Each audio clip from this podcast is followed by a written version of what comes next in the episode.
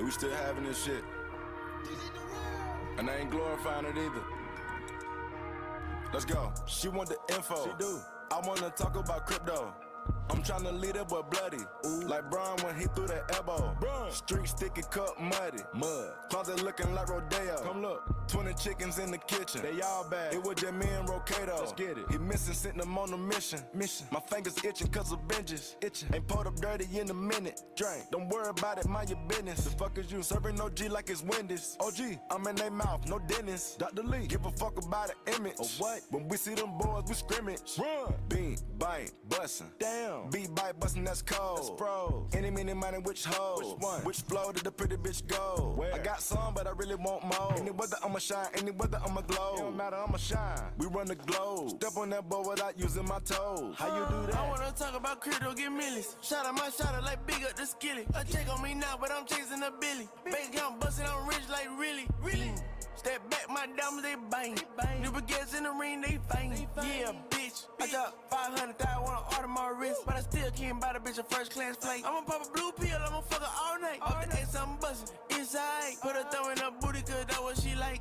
Badass kid like Dennis the Menace. Open her mouth on her face, I'ma finish. Stay in the lab, I'm a motherfucking chemist. She flip on the dick, she a motherfucking gymnast. Any money, mo, which hoe? I know the baddest down three in a row. I ask them out like tic tac toe. She ain't bad, then her friend can go. I told the bitch you can learn from me. Let me hit it from the back, don't turn from me. You in the info. I treat the bitch like a rental. Why did this filled up with crypto? Let's go. She want the info. She do. I wanna talk about crypto. I'm tryna lead that boy bloody. Ooh. Like Brian when he threw that elbow. Brian. Street sticky cup muddy. Mud. Closet looking like Rodeo. Come look. 20 chickens in the kitchen. They all bad. It was just me and Rocato. Let's get it. I, I, I wanna talk about crypto. I'm tryna lead up with bloody. Street sticky cup muddy. It was just me and Rocato. He missing, sitting on a mission. My fingers itching cause of benches.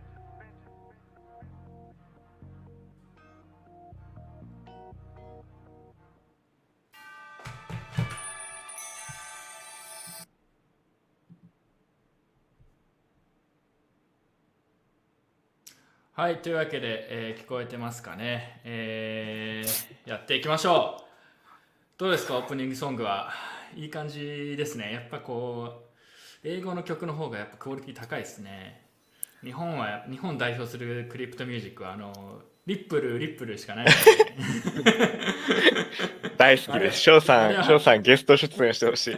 あれはあれで結構、あれはあれで結構いいんだけど、ちょっとかっこよさという点ではいまいちなところ。なかなかキャッチーではあるけど。はい。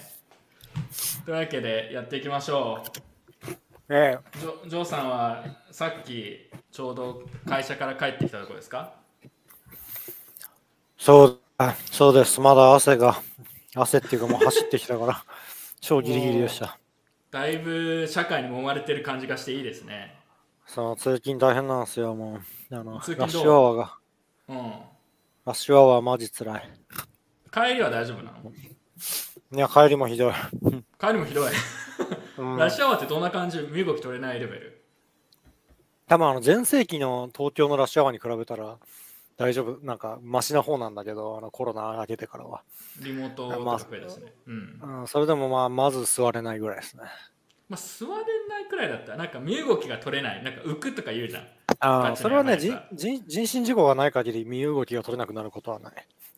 今まで2回あったけどね、すでに人身事故があった、あるんだ、やっぱ。ある。そう。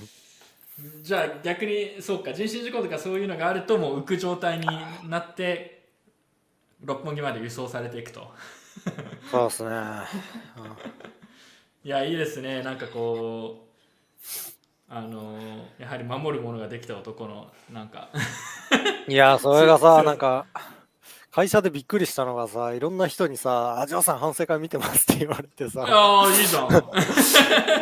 意外とリスナー多いみたいな。いや、だからそうだよ。なんかね、ジョーさん、ジョーさんが一番反省会舐めてるけど、この就職も俺のおかげと言っても過言じゃないと思って。それはちょっと過言なんだけど。いや、それは、それは、まあそれは確かに過言な気がする。でもギギリ過言で、あの、その過言か過言じゃないかの境目、ギリギリのところにいるのはわかる。うん。だってジョーさんがあれでしょジョーさんが就職決まったら雄三が自らツイツイートで新入社員でジョーさんが入ってくれましたみたいに出してたじゃん。こんなあビップ待遇ないでしょ。あの、加納さんがね、加納さんが。うわうわほんとセルアウトな感じになってる前まで雄三とか言ってたのに。社長って。弱くなったなお前。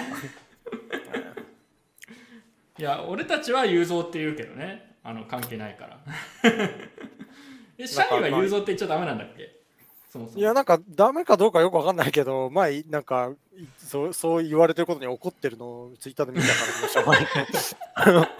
ほんま言わない方がいいんだろうな。いやこんこん。忖度してる、忖いや俺今度。度雄三と久しぶりに会うからなんかあの JC J JBA か JBA のやつで聞いときますよ、はい。社員社員は雄三って呼んじゃダメなんですか？ってねいや俺理解関係ないもん。俺理解関係ないもん別にあのね、まあ、コウジさんが何を言っても、その背後に僕がを見るので、なんかこう、それが怖いんだよな。大大丈夫。あのに日本の法律でジョーさん守られてるから大丈 この間仕事中にいきなり加納さんが後ろに立ってて、すげえ。夫怖っ何それ。見張られてるみたいな。うわーってなって、その、なんかあなんかれじゃん。なな、なんでそんなビビってんですか？やっちゃいけないことやってんですか？とか言われて。いいや監視されてる。や、すげえわ。監視されてるもうね1000万プレイヤーですからねジョーさんは。あのーはい。例例のなんだっけ？ボーナス。い。やボーナスなんだかんだで僕以外にも複数人入社してるみたいですね。マジか。それはすげえ残念だな。はい。それはまあ普通に残念です、僕も。うん。まあそんなね、まあ虫のいい話があるわけないと思うんですよね。まあというわけでちょっと冒頭のトークでジョーさんのね最近の転職事情についてちょっと話してますけどまあ知ってる人も多いと思いますが、えー、12月からかな？ビットフライヤーでね、えー開発職として採用されているということで、はい、頑張ってください。はい。なんかもう社会に社会に復帰した感じ社会に負けた感じがするっていう。ジョーさんは社会に負けたんですか？みたいなコメント確かなんかで来てたよ社会に負けたっていうか、社会から逃げきれなかったっていうか。いや負けいや同じだね。同じだね。まあ同じだ負けてはなね。い。負けてはない。捕まった社会。にあの負けを認めない限りね、あの、ま、負けじゃない。いやでも頑張ってんなと思って、はい、頑張ってください。はい。そして、まあ、詳しくはここの回では聞かないですけどみんなが気になってるね。ジョーさんがついに、えー今年先日入籍したというちょっと衝撃的なニュースが入り詳しくはブロックヘッドポッドキャストの最終回にて収録しようと思ってます。皆さんこうご期待してください。もう大演談ですよ。もう終わりこれで。終わり。もう仮想にしは俺諦めた。仮想にしも仮想にしは無理。仮想にしは無理だ俺には。いやエンタメ性あるじゃん、仮想にしの方が。仮想西仮想西が結婚するまで待ったら俺永遠にブロッケットポッドキャスト終われないから。もうこここで終わりにしたい優秀の美を仮想にしはね、なんかあの、結婚はあれが、そのなんか、あの、ハニトラがされて、なんか結婚でいきる可やーいいじゃん。能性あるじゃん。うん、ハニトラで結婚でいいと思う。バッドエンドやん。いや我々としてはグッドエンドだろ。まあ我々的にはそうだけど、受け受けるっつって。いやーまあでも西メンタル強そうだから大丈夫そうそういうの。いや、慰謝料1000万円取られちゃったよとか明るく言ってそう。そうそう ほがらかにほがらかに言ってそうだから大丈夫そう はい。というわけでね、あと僕は台湾にちょっと前に戻ってきて、台湾あったかくていいですね。はい。えー、以上。台湾に来てえな。こっち寒い台湾、新婚旅行台湾じゃないの？確定でしょ？いや、新婚旅行とか行く暇ないから。あ、やっぱ忙しいんだ。そう、なんかね、タイの、うん、うん。タイのビザがあるからタイ行こうかみたいな 話になったけど、暇がねえ。いいや、そうだよね。ビザあってもさ、だって、うんサラリーマン生活だと日本だと特に休み取りづらいでしょ、まとめて。そうだね。まあ、ビットフライヤーとかだったら取れんのかな例えば2週間とかさ平気で休む人いるじゃん外国人でいるね。この前もノスタイジャに来てるあのビットコイン系の企業で働いてる人1ヶ月日本にバケーションでいるって言って1ヶ月か 働けやといや確かに。1ヶ月も何すんなら暇になんないかな。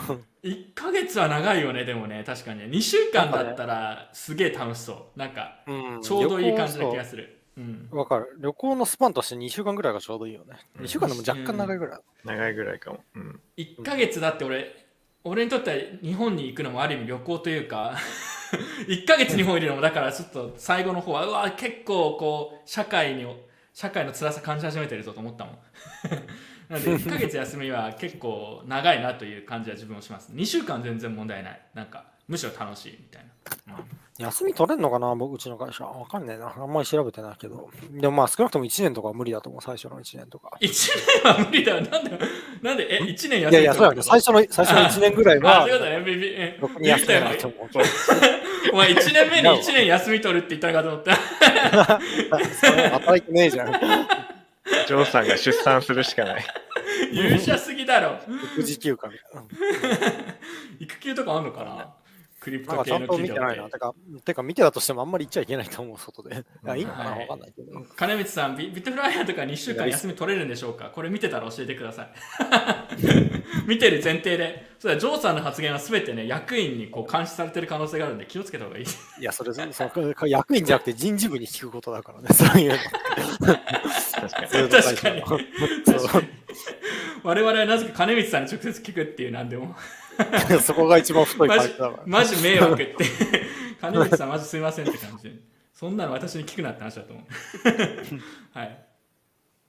というわけでね、えーやっていきましょうなんか質問が来てます。来年の1月にビットコイン現物 ETF は承認すると思いますかって身も蓋もない質問が来てます。知りません。まあでもなんかそろそろしそうな雰囲気が出てるんで1月にされても驚きはしないですけどね。我々別に ETF にそんな詳しい人たちではないので。はい。なんかこれ5、6年前からそろそろされるってずっと言ってないと思う。言ってるけど最近の ETF は本当にこうあの現実的な雰囲気はある。ただ同時にやっぱりそ それそれでもいややっぱブラックロックとか動いてるからやっぱ、ま、前より確実性っていうのはすごい高い上がってる、あとは今日はその話出るけどあのバイナンスの CG でちょっとみそぎが終わったみたいなことを言ってこれだこれがあったからもうあとは ETF いけるみたいなことを言ってる人もいたし、まあ、よくわかんないけどそこら辺は、まあ、状況的にはそのうち通るでしょうって感じなんだけどなんか同時にそんなにすぐに来ない方がいいと思うよって言ってるような人もいるから我々素人的にはいつ来るかっていうのは正直わからないそのいつマウントボックスのお金返ってきますかみたいなレベルの話だと思ってる確かに。うん、なんかずっと来ますって言ってるけど、いつかわからないっていう。ETF って何の略ですか？あ、いい質問。ETF って何の略だったっけ、岸野君。えこれ多分ボケ、ボケこれ振り、ここれ振りですか？これ多分、多分、ボケだと思うんだけど、真面目に回答すると ETF って何の略だっけ？え Exchange Traded Fund。ファンドか。ああ、そっかそっか。あお、さすが。うん。はい。ということです。ギャグかもしれないですけど、真面目に答えさせていただきました。はいい。や、ちょっとね、ギャグの回答を考えてたんだけど思いつかなかっそう、あのね、しょうもないのしか思いつかなかった。はい。では行きましょう。今日はまあ多分時間通りに行けばいい感じの尺で終わるんじゃないかと期待しております。今日は真面目な話と、えー気休めの話両方がまあいい感じに混ざりそうな予感がしています。はい。というわけでやっていきましょう。おでも今日結構視聴者あの通常に比べると若干少し多めな気がする。ちょっと、やっぱ価格が上がるとね、価格が上がると。いやいや違う。違う違う違う。価格ね価格が上がると来るんだよ。価格が上がってから来るなよっていういやチン君の意見も正しいと思う。どっちも正しい。いや遅刻が遅刻した方が来る人増える気がするんだよね俺。逆にこの時間帯早すぎてあれもう始まったのみたいな。多分8時20分くらいからドバッと来る可能性ある そろそろだろみたいな。開店前の行列を作ってからしか開店しませんみたいな、なんか気難しい感じが。うん。確かにね。なんか悲観されることありますからね。反省会はクロート向けに喋りすぎですみたいなもっと初心者向けに話してくださいみたいな。うん、なんかいや、それ僕も思うもんだって。いやとか言われるといやわかるわかるんだけど余計なお世話だと同時にも思うんだよね今月の初心者向けコーナーぐらいは一つあったいや、無理無理。いや、じゃあ、あじゃあやってみる？今月の。いや、多分、多分。多分、今月の初心者向けコーナーやってもいいよとしたら次回から。やるじゃんそうすると、やるんだけど、これ全然初心者向けじゃねえとかって言われて結局。結局、こう、なんか、あの、ダメだってことになりそうだけど。まあでもう。次回からちょっと。鍵、秘密鍵管理をやりますとか言って、いつの間にか BIP39 のバリエーションについて話してるみたいな感ジョナサン、ジョナサンみたいなあれだな。じ。そうそうそう。ジョナサンがやってたやつ。ジョナサンが実際それやっててすげえ面白かった。BIP39 のバリエーションなんか初心者にわかんねえだろうね。そ,、こから入るのがすごすぎるよね。たてか、それ言うと、もっと初心者向けのやつやってくださいって言ってる人もどうせ初心者じゃないし、その、初心者はここに到達しないんですよ。初心者はなんか謎のチャート見て上がります下がりますとか言ってるやつしか見ないから、その、初心者向けに我々がなんかコンテンツ作って多分来ないんだよね、問題として。うんまあね初心者初心者連れてきてほしいです、そしたら。うんいやでもあの初心者向けコーナーやればさ、切り抜きがなんかできるかもしれないじいやー、あのね、理論上はそうなんだけど、全然伸びないんだよ。あ、そうなんだ。我々が初心者向けにいや初心者が必要としてるのは正確な解説ではないんだよ上がりますか？とか ETF1 月に来ますか？みたいな話だから。そのいや ETF1 月に来ますか？初心者向けじゃないだろ ETF1 月に来ますか？って言われたら俺たちは正直にいや分かりませんって言うじゃん。その。であの初心者が欲しいのはあの根拠はないんだけど絶対上がりますか？ら絶対1月 ETF 来ますみたいな情報なんだよ。こういうのは初心者舐めてるのかもしれないけどこれが我々が見てる初心初心者はちょっとなめ舐めてるのかもしれないこれはでもただこれが 残念ですけど僕が僕のこの業界にいる経験で見てきた初心者像です。残念なことに。なのであの初心者向けにやりたいんですけど届声が届かないということでね。ただ実はそこに関してあのー記事とかにちょっと一部ダイヤモンドハンズマガジンのプロの方でちょっと記事にしたりしましたけどあの初心者向けに SEO に特化した検索とかに出やすいようにする初心者向けのサイトとか今実は作ってるんですよ裏で。まああの自分が直接やってるわけじゃないですけどちょっと監修みたいなのやっててまあなのでやってます。やってるのとあと最後これだけやらせてください。初心者向けのコンテンツ作ってくださいよじゃなくて自分で煽ってください。自分でやれって。俺に全部やらせようとするなって。って心の声が。あそうそうでしょ？俺結構いろいろやってるよ。皆さん一人一人がね、あの、そあのその反省会をね、こう、やっぱ DAO ですからね、こう広めていく努力をしてもらわないといけないんですよ、視聴者の方にも。なんかでもかわいそうなのは初心者向けにやってくださいってこう全員で言ってるのになぜかお前がやれってディスられるっていう。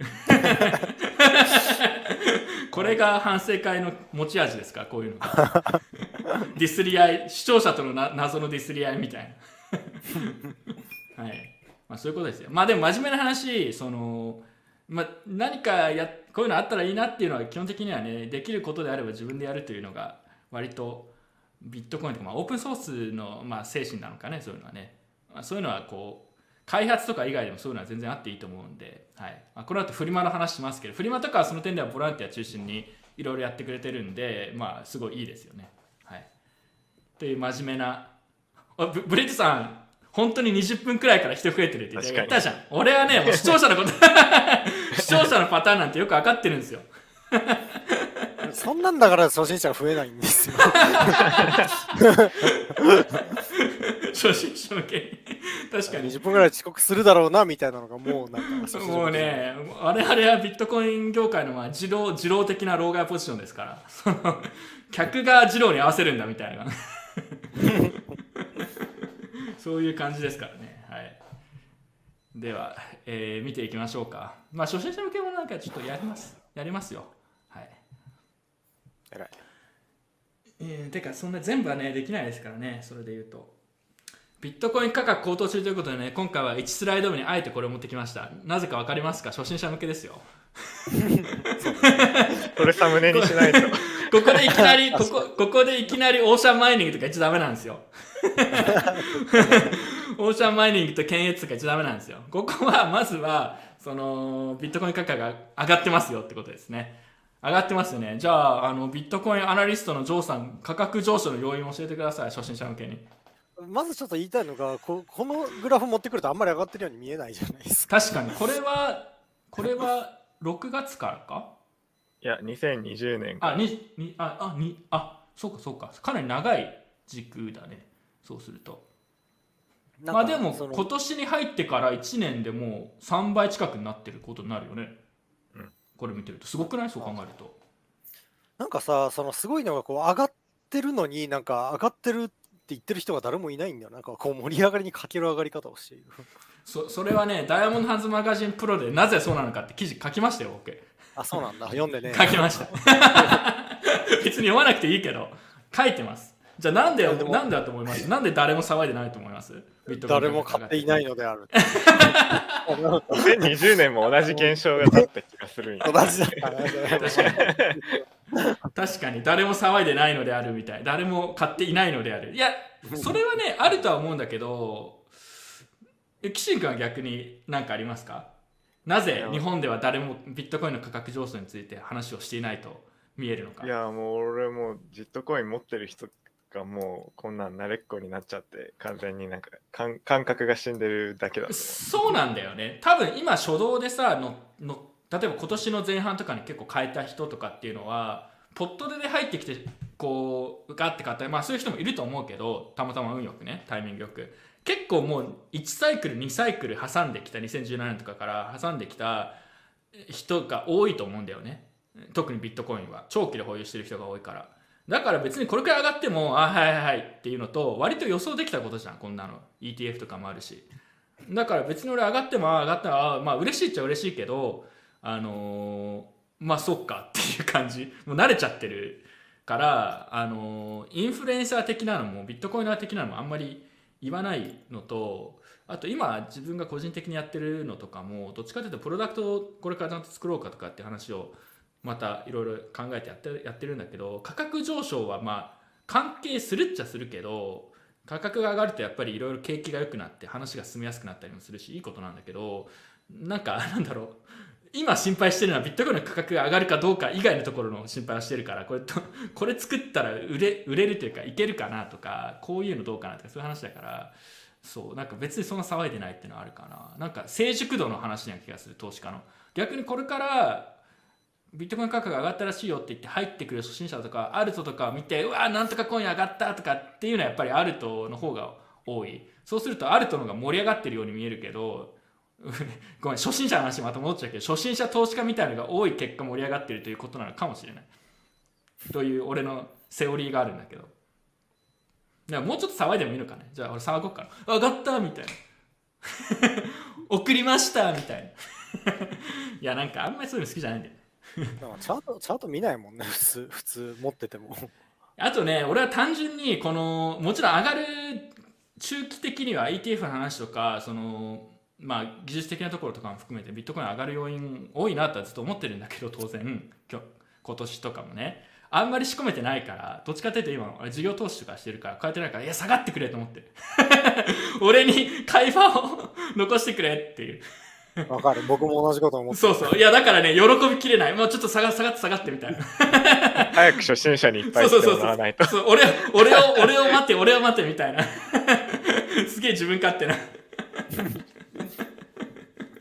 そうそう。まあそういうのもあるよね。はい。というわけで、えーまあ上がってますよ皆さん。で最高値も見えてきてる。じゃあ最高値いきますかこのまま。ビットコイン。どうですか？アナあ、リスト。行くんじゃない？いきます？行くんじゃない？なんか行かこれない？理由に、これ来年の予想的な。来年？まあでも最高値は割とすぐ行くんじゃん。だただその後が分かんないけどね。ETF が入ったらそれがきっかけでねニュースニュースで売る感じになってすごい下がるかもしれないし一回まあでも別に最高値はうん。最高値は塗り替えると思いますけどね。だって2020年とか比べても今の方が自分ビットコインに対して強気になる理由多いと思いますしそれで言うと。そうね。うん、だからバイビットコインの NFA ですけど。NFA バイビットコイン NFA かなと思うんですけど僕も買いたいですけどね。はい。ちょっと金を稼がないといけないですね。はい。あとは俺の俺のペペトークンの値上がりを待つしかないですもしくは。うん、まだあんの、こね。工事工事ペペの値上がりを待つしかないですよもしくは。なんついてるんですかなんついあのね、俺見たんだよ、それで。あ、コーチペペスはどうなってるのかなと思って。そしたら最盛期から価格が多分に 20分の20分の1くらいになってるけど一応直近12月から10万円くらいで売買されてました はい。まあ売らないけどコーチペペは特殊なペペなんで。はい。受ける。というわけでえー、はい。次行きましょう。なんか皆さん価格について質問があればあの無責任なコメントすることは可能なのでぜひ教えてください。これ初心者向けボーナスコンテンツです。なんか直近だと下がってるらしいですよ、また。いやもうねわかんない。読めないよね。もう短期の動きはね。もう謎。なんか謎の下髭が発生したんだな。誰かがなんかロ間違えて大量に売ったのかなんかわかんないけど。うん。やっぱり流動うん。流動性というか板は薄いんだなと思いました。うんそうだね。まあでも短期はねあの短期での動きを読める人も、まあ、すごい経験があっていろいろいろんな要因を見てる人だったらできるかもしれないですけど我々は我々というか俺は少なくともできない 教えてほしいです短期は。ただ長期で見ると長期で考えるんだったらやっぱりそれこそファンダメンタルというか、まあ、技術的なところだったりコイン間の競争だったりとか、えーまあ、既存金融の採用状況とか、まあ、そういうのがあるんでそういうのを見ていれば別にそんなに今あのすごい喜ぶような話でもないし焦るようなことでもないのかなって感じはしますね。おすげえいい質問来てるよ。すげえ初心者チックな質問来てていいぞ。来年1000万円になりますかってすごいいい質問来て。る すげえいいねこういうの。来年〇〇円を超えますかみたいな質問。あんまりこういうのがっつり突っ込んでくる人いないからむしろ面白いわ。新鮮ですね。どうですか？来年1000万円を超えますか？てかもう円がクソクソゴミみたいな感じになってきてるから。確かに。なるなるんじゃない？なると思いますよだってドルで見るとさないもんね、こっから。うん、ドルで見るとだって6万ドル？とかが最高値でしょ確か。で6万ドルって言ったら7そうだね。万ドル近くでしょ？でそうすると日本円での最高値いくらかって言ったらそれってもう900万円とかだからなると思いますよ来年。1000万円。それは日本円の価値が下がってるのもありますけど。はいプラン B の価格モデルどう思いますか？S ってまあまあまやかしというかおまじないというかあの一つのなんかまあそういう考えもあるよねみたいなことだと思いますよ。そんな一つの要因だけで価格が完全に予想できるはずないですし。まあ一つの見方としてうん。はい。ププラン B ってあのブケレがやってるやつ？違う違う違う違う。あのあ違う。あの違う。プラン B ってツイッターの。ツイッターのアカウントがあって、ビットコインのマイニングの供給量と、えーし循環量、まあ、ですでに発掘されている、えーうんコインの量を見て、理論的にはこの価格が適正だみたいな。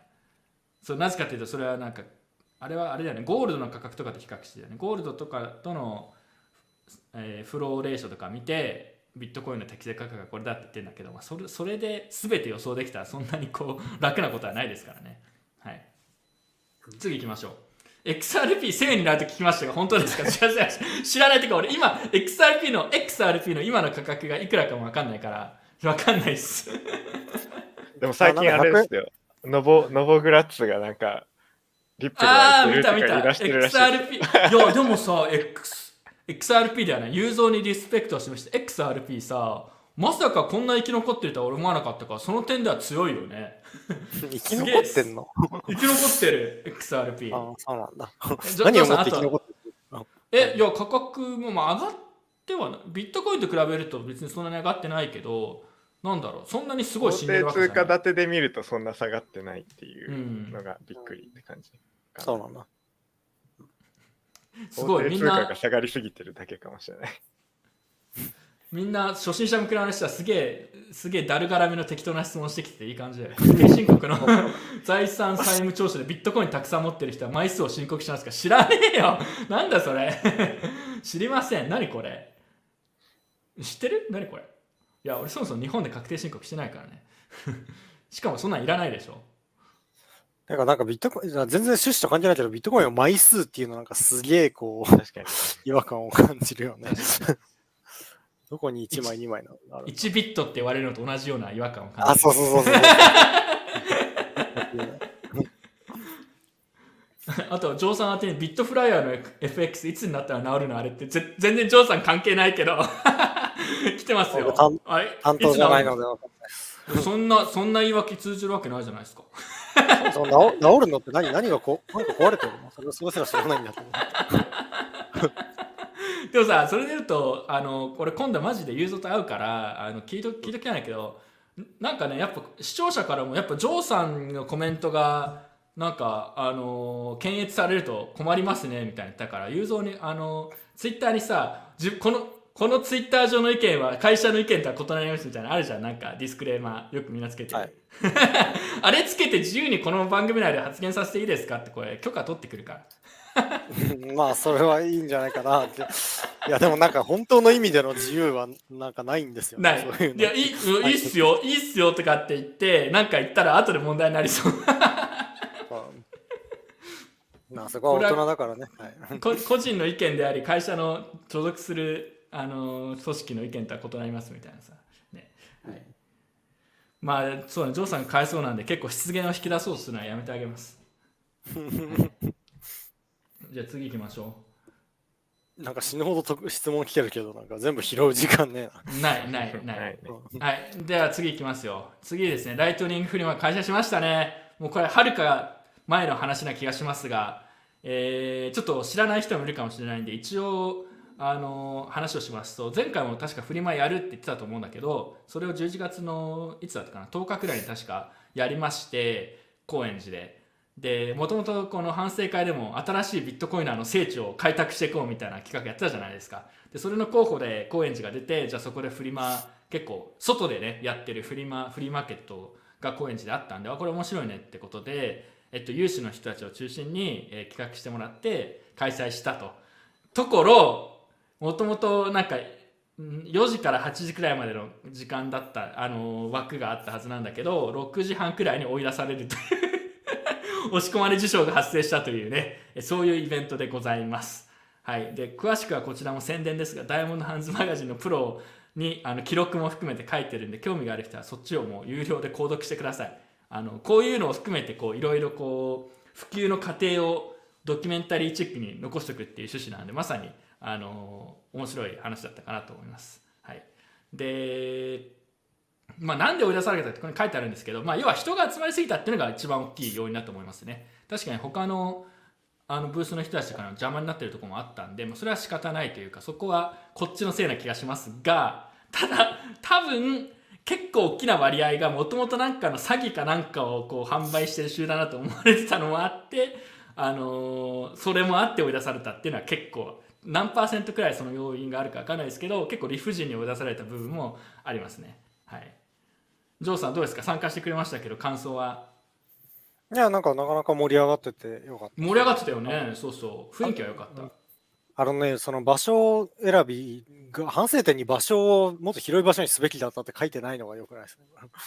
あでもそれはもうあの内部のなんだろう有志のボランティアみたいな人たちと話をしてそういうそういうのはもうしてて次回以降やるとしたらもっと広いところでやろうって話はしてますねあと高円寺でもう高円寺の少なくともこのフリマでやる線はもうないですね。俺聞いたもん。聞いたっていうかさだからさ撤収した後にこう謝罪とすいませんっていうのとちょっとなんかすごい情報が錯綜したからちょっと何があったかすいませんちょっと確認も含めてって話言ったらあのいきなりこっち来いとかってガチ切れされてすごいなんか 険悪な雰囲気になってるという話を聞いたかもしれないけど。あれはね久しぶりに社会に揉まれましたよ自分も。うん。どうですかジョーさん。僕はどうするべきだったんでしょう。いや普通になんか謝罪に行ったら切れられるのって切れる方が非常識じゃねと思ったんだけど。まあ、うん、知らん。久しぶりに日本の日本の空気味わった感じがした。やっぱ次は北海道でやるべきですね。北海道いや北海道でも押し込まれそうだな。あロシアに。十勝がいいや。十十勝勝がいいらしい。あ十勝なぜ？十勝十勝に注目が集まってはい。まあこのねあの会に参加してくれた人たちもいると思いますけどあの我々めげてないので新聖地をさらに開拓しようと頑張っていきます。はい。十勝遠いな行ったことない。ちょっと行きたいけど。行きたいね、なんか。さ佐渡島にやっぱ行かなくちゃいけない。佐渡島に。佐渡島にやっぱし島流しにされるって。高円寺から追い出されて押し込まれそれがいいですねはいというわけでまあただまあ面白かったのはやっぱりこういうイベントをやることで、えーやっぱ思った以上に人が来て実際のやっぱ物とかをライトニングで買えるってなるとあのー割とみんな新鮮な体験をしてくれるというかあーなんか初めて物買って感動しましたとか言ってくれる人も多かったしやっぱ割とこういうこう決済体験ができるっていうのは自分たちはもう慣れちゃってるんで何も感じないけど割と初心者というか初心者じゃないですね多分こういうイベント来るのは。この例えば反省会聞いてるようなレベルの人たちでもこういうイベントですごい喜んでる人がいたのでまあ重要だ重要だよねというのは改めて思いましたね。あとはやっぱりこあう社会一般からの認識っていうのはまだまだやっぱ厳しいというかなんかやっぱ変な認識をされてることがすごい多いなっていう感じでしたね。なんか、まあそれが改めて分かった。うん。わかりましたはい。一つ思ったのはみんな Wallet of Satoshi を使っててあんまりライトニング払いになってなかったっていうのがあります。俺と サトシ同士で決済してるってことね。そうそうそうそう。えでも BTC ペイサーバー使ってるセラーもいたし、あのーまあね。 Zeus Zeus 使ってる割とマニアックな人もいたり、うん。うん。ままあダブルウォレトブサトシの話この後出てくるけど。じゃあウォレトブサトシにあのースポンサーしていただいてたんで一応個人的に親交があるので、ウォレトブサトシの人たちと。そしたら押し込まれたって押し込まれたって言ってて追い出されたわっつって。えむどんなこと言ってたんですか？ウォレット・オブ・サトシの人。うんいや別にあまあそっかみたいな。まあまあそうだよね。まあそうまあそうだよねみたいな。まあそうだ慣れちゃってんだよね。別の中驚いてはないしその過程でいろいろ名言が出ましたからね。そういうのはルノワールであるとかね。すげえ名言じゃんと思って。ルノワールに失礼だよねこ ルノワールの解ルノワールの解像度高すぎだろうと思って。れルノワールは別にマルチにやめてほしいと思ってるからね彼らも。いやどうなんだろうねルノワール。ルノワールの許容度がさ需要性高すぎじゃね？何でも拒まない。我々は誰も拒まないみたいな感じになってるじ一応なんか新宿とかのルノルノワール優勢が流星会みたいになってるよ。我々から何も奪うのって、うん、治安悪いところのルノワールではマルチお断りみたいなの出してるみたいよ。まあ、あんま意味そんなのさ銭湯で銭湯で入れ墨お断りくらい意味ないよね。え、実際にあれはあるんじゃないの？わかんないけ まあないとこも結構あるよね。ど。うん。はい。というわけで、まあ、まだまだ世間のビットコインの認識というのはルノワールだったということが分かったというのが一つの収穫。まあつってもこのイベントもそのね某一人のおっさんが謎にこう切れただけで他の人は他のなんか主催者みたいなのはそんなにそんな変な感じじゃなかったというか割と冷静だったからただまあこういう商店街主催のやつがやるとあの仲間うちの一人がなんかわけわかんない意見持ってるそれに流されるから、まあ、それはちょっと仕方ないかなっていうのはありましたね。だって別に自分たちの肩持つ意味もあんまりないですからね。あのおかしいこと言ってると思ったとしても、うん、はい。というわけで次回以降やるとしたらここら辺も注意しつつまあ次回これで注意してやってまた押し込まれるのがビットコインなって感じなんでどうなるかあの交互期待ということで 次どこに行くかを皆さん期待しておいてください。はい。まあただこういうイベントは割とみんな楽しんでくれてるし盛り上がったのでまたやりたいなと思っています。では次行きましょう。ん、しんくんなんかあれしんくんなんかちょっとだけ来たらすぐ閉められたんだっけ？うん、あ、そう、俺6時ぐらいに行っ、着いた時にみんななんかそろそろこ出てきたああそんな感じ。タイミングだっじゃあたんで。ほじゃあ変えてないんだ。そうそう、変えてないんですよ。なるほどね。タイミング悪かったね。それは残念。そうそうそう。はい、じゃあ次行きましょう。えーさっきちょっと話出ましたけど、ウォレット・オブ・サトシがね、米国から撤退というニュースが出ました。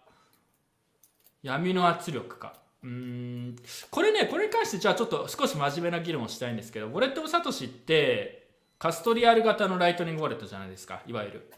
で、カストリアルである以上、最近こうバイナンスもそうですけどそのすごいいろいろ厳しくなってきて逮捕のリスクとかも出てきてるんでWallet of Satoshi がアメリカでアメリカのユーザーにサービス提供をやめますっていうのは全然驚きではないんですよ正直に言うと。ですし日本でも使えなくなる可能性全然ありますし、えーもしくは KYC 必要になるとかっていうのもあり得ると思うんですよね。なので、えっと、ただ custodial 型のライトニングウォレットがこの前のフリマでもみんな WOS 使ってる人多かったって言ったのもこれ結構やっぱライトニングの設計的にも custodial 型の方が圧倒的に楽っていうとこがあるのとやっぱ安定してるんですよね。ノンカストリアル型のフィニックスでもブリーズも何でもいいですけど使うと結構やっぱあの送金経路ルーティングの経路が見つからなくて失敗するとかまだあったりしますしあのね WOS で失敗することってあんまりないので逆に言うとやっぱ UX が全然高いっていうのがあってあとは今ちょうどオンチェーンのフィーが上がってきてるのでノンカストリアル型で始めるのはやっぱりコストもかかるってなるとどうしてもやっぱカストリアル型に流れちゃうことが多いと思うんですよ。でちょっとこうちょっと軽く意見を聞きたいんだけどカストリアル型のライトニングウォレット例えばまあウォレットサトシとかっていうのはえっと、まずありかなしかで言ったらどどっち派なの？あの積極的に使うべきではない派なのかそれともまあこれくらい許容すべきなんじゃないのかでどっちですか？まず。まあ僕は許容すべきだと思ってます、うん、許容すべき。なんか具体的な理由ありますか？いや単純に自分で僕は自分のノードで運用してみたけれどもまああまりに大変すぎて、まあ、普通の人には無理だなと思ったから。あ Umbrel とかでね。そうだね。ちょっと難しいね。うんあとは custodial 型のライトニングウォレットを擁護する意見を言うとしたら、まあ、ライトニングって比較的少額を扱うものなんでそんな何十万円とか何百万円とか入れるようなものではもともとないはずなので、えっと、比較的小さな金額で、えー、少額決済をしたいとかだったら例えばまあ数千円とか、まあ、フリマとかまさにそうですけどだったら別に custodial 型使っても、まあ、そんなリスクも高くないしいいかなと思うところがあるんですけど同時にじゃあ non-custodial 型のウォレットって今後はや流行るというか一般ユーザーがこう使うようになると思います例えば将来的に100%ライトニングユーザーが通して non-custodial 型のライトニングウォレットを使うユーザーってどれくらいになると思います？パーセンテージでいうとただなんか時間軸は何年後とかですか？まあ自分で定義していいよ。うん。僕まあ30年経てばみんな自分のノードでやってると思います。おお、30年。うん。それでも30年かかる。うん、もっとかかるかもしれないです、ね。30年は長えな。30年は長いな。5年は5年。5年後はどうなってるの ?5 年は無理ですね。絶対あんまり今と変わってないかも。5年後でも。えでも5年後だったら自分カカストリアル型の制限がいろいろ強くなってる気がする。例えば日本でもだウォレット2つ使えなくなってるかもしれない。いや、そう、だからね、結構そうそう、でも、そうなった時に、まあ、そこまで無理してビットコインを使いたいっていう状況がななってるかどうかが問題なので、いつビットコインが普及するかに結構近い質問だと思うんですよ。うんまあ確かにね。いや、ただ普及したとしても、やっぱみんな最終的に custodial 型のウォレット、もしくは取引所がライトニング対応した実質的な custodial 型のライトニングウォレットじゃん？使うみたいな感じになりそうなあの気もしますよね。で、やっぱりノンカストリアル型使ってるのは結構やっぱある程度以上詳しい人じゃないと使えないみたいな。まあそれをこういかに簡単にするかとか、そういう議論がやっぱりあるんだけど、やっぱりこうみんなウォレット自分もウォレットの人たち使うからちあのつってもいろんなウォレット持ってて複数のウォレット持ってて使い分けてるけど一番楽なのはやっぱウォレットのサトシだよね UX 的にはねあのただお金中のお金は常になくなってもいいと思って自分は使ってるけどそのやっぱカストリア型でみんな流れるんだろうなって感じは残念だけどしますね。うん、ちなみにウォルテブ・サトシの人たちってもう結構ガチビットコイナーなんだけどそれでもあえてカストリア型作ってるっていうのはやっぱ UX の話っていう話をしててちょっと話したら、うん、多少仕方ないっていうのとあとはもう一個はこういうのを持ってやっぱライトニングはもう失敗しているというか、まあ、そもそも設計としてこれはもう無理なんじゃないかっていうような意見もあったりライトニングと分かんないけどアークか分かんないけど別のプロトコルを組み合わせないとnon-custodial 型のライトニングなんて誰も使わないよねみたいな意見もあるけどね。それについてはどう思う？そのライトニングだけで non-custodial 型でみんながこう使えるレベルのものができるのか果たしてっていう。でジョーさんとかそれで Drivechain とかの方がある意味ではそっちの方がライトニングよりいいみたいな意見もあるわけじゃん、うん、そこら辺はどうでしょう？だから最近結構この話題があってもライトニングをなんかこうみんなが使う non-custodial で使うようなものと想定しない方がいいみたいな。それはライトニングの開発者の中でもそういう主張みたいなのあるんだけ？どそれについてはどう思いますか？うん。なかなかこれは難しいというかうん。なんかまあ短期的中期なら別にカストディアル以外の選択肢がないからなんか、うん、別になんかそのそして我々はその長期を考えられるほど余裕のある なんか身分じゃないので カストディアルでいいんじゃねっていうなんかそんぐらいのふわっとした意見しかないです、なんか突き詰めると全員がノンカストディアルでオンチェーンを使えるべきっていうのって、まあ、極端な話どんどんすげえビッグブロッカーみたいな話になっていっちゃうわけで、うん、うん、なんか経済的にななんか現実を無視してるというか。そうね。みんながオンチェーンで UTX を自分で持ってセルフカストディする未来が来るかどうかで言うとどう思う？その話もちょっと出たよね。これは難しい話だよね。うん。なんか、うん、来ない気が、こんな、さっき30年後になったら使うって言ったけど、30年後の方が厳しいかもね。すげえ悲観的な感じに聞こえるな。だってまあ、あの、その、あれじゃん、普段みんななんかあの財布に全財産入れてるわけじゃないし、なんかこう、あのまあ、さっきコジさんが言ったように、なんか普段はモバイルウォレットに大体入れてて、まあそれ使う分だけあのカストディアルなライトニングサービスに、えっ、と、なんか送って、ちゃんそこで使うみたいなの、なんか別にそんな悪いことじゃないと思うんだよな。なんか、うん。まあビッいいんじゃない？トコインってビットコインって要はプロトコルとしてその勝手な通貨発行させないとかそういうこうデジタルゴール的な特性とノンカストディアル型にトラストレスに送金できるって2つがあると思うんだけど今現状だと両方ともないっていう状況から少なくともカストディアル型でビットコイン使っても、まあ、まあ理論上はあの勝手に台帳を書き換えてインフレさせたりすることはできるけどそのビットコインの絶対量を増やすことはできないっていう、まあ、今よりは改善ではあると思うんで、まあ、カストディア型を多少使ってもまあ現実的に考えるといいかなって思うところは確かにありますし自分もその世界中の人が理論上理想としてはそうなんですけど世界中の人が自分で UTX を持って self-custody する世界線が来るかって言われると多分来ないと思いますね。結局やっぱ、みんな楽だから custodial 型に誰か信頼する方がいいっていう、えー場面も多いし、まあ、金額とか状況によりますけど別に全ての人が無理やりビットコインの on-chain であの self-custody できるようになる必要はないのかなと思いますね。ししないとそれが理論上できたとしてもみんなしないと思う。プラス。なんか、そう、あの、我々の癖で、我々はついあの、ユーザー目線で考えちゃうんだけれど、まあ、ライトニングの場合は、どっちかっていうと、あの、えあれですよ、まあ、リップルが目指してたものというか、あの、オープンソースの SWIFT みたいな、あの、ポジションになるのでいいんじゃないかなと思うんですよね。つまり、あの、えっと、SWIFT っていうか、国際金融、えー、まあ、SWIFT でいいか、国際金融における、その、国の間のそこそこでかい額の決済みたいなのって、まあ、その、オープンじゃないわけじゃないですか、今。ロシアがバンされたりするわけじゃないですか、普通に。それができないオープンソースのバージョンであるっていうふうに考えたら、別になんか普通の人が参加していなくても全然問題ないというか、うん、あくまで屋台骨であってもいいんじゃないっていう。最近でも考えるとやっぱりライトニングってお比較的大きい取引所間とか、まあ、国際送金とかあとはなんだ？プロトコル複数のプロトコルをつなぐ接続詞みたいな感じで使われるところのイメージがちょっとやっぱ強くなってきてるところあってみんな今こう楽しんでいろいろフリマでライトニング使ってみようって言ってやってますけどそれでやっぱ昔は on-chain 手数料が安かったのあって on-chain でやったわけですよねそれを。で今ライトニングでやってるんですよ。でそっちの方がやっぱ効率もいいし。ただ5年後10年後くらいから見るとあの時俺たちライトニングで決済してたんですよ。笑いみたいな話になる可能性は全然あり得るっていうのはちょっとあの理解しておいた方がいいかもしれないですね、うん、はい。岸君何かあります？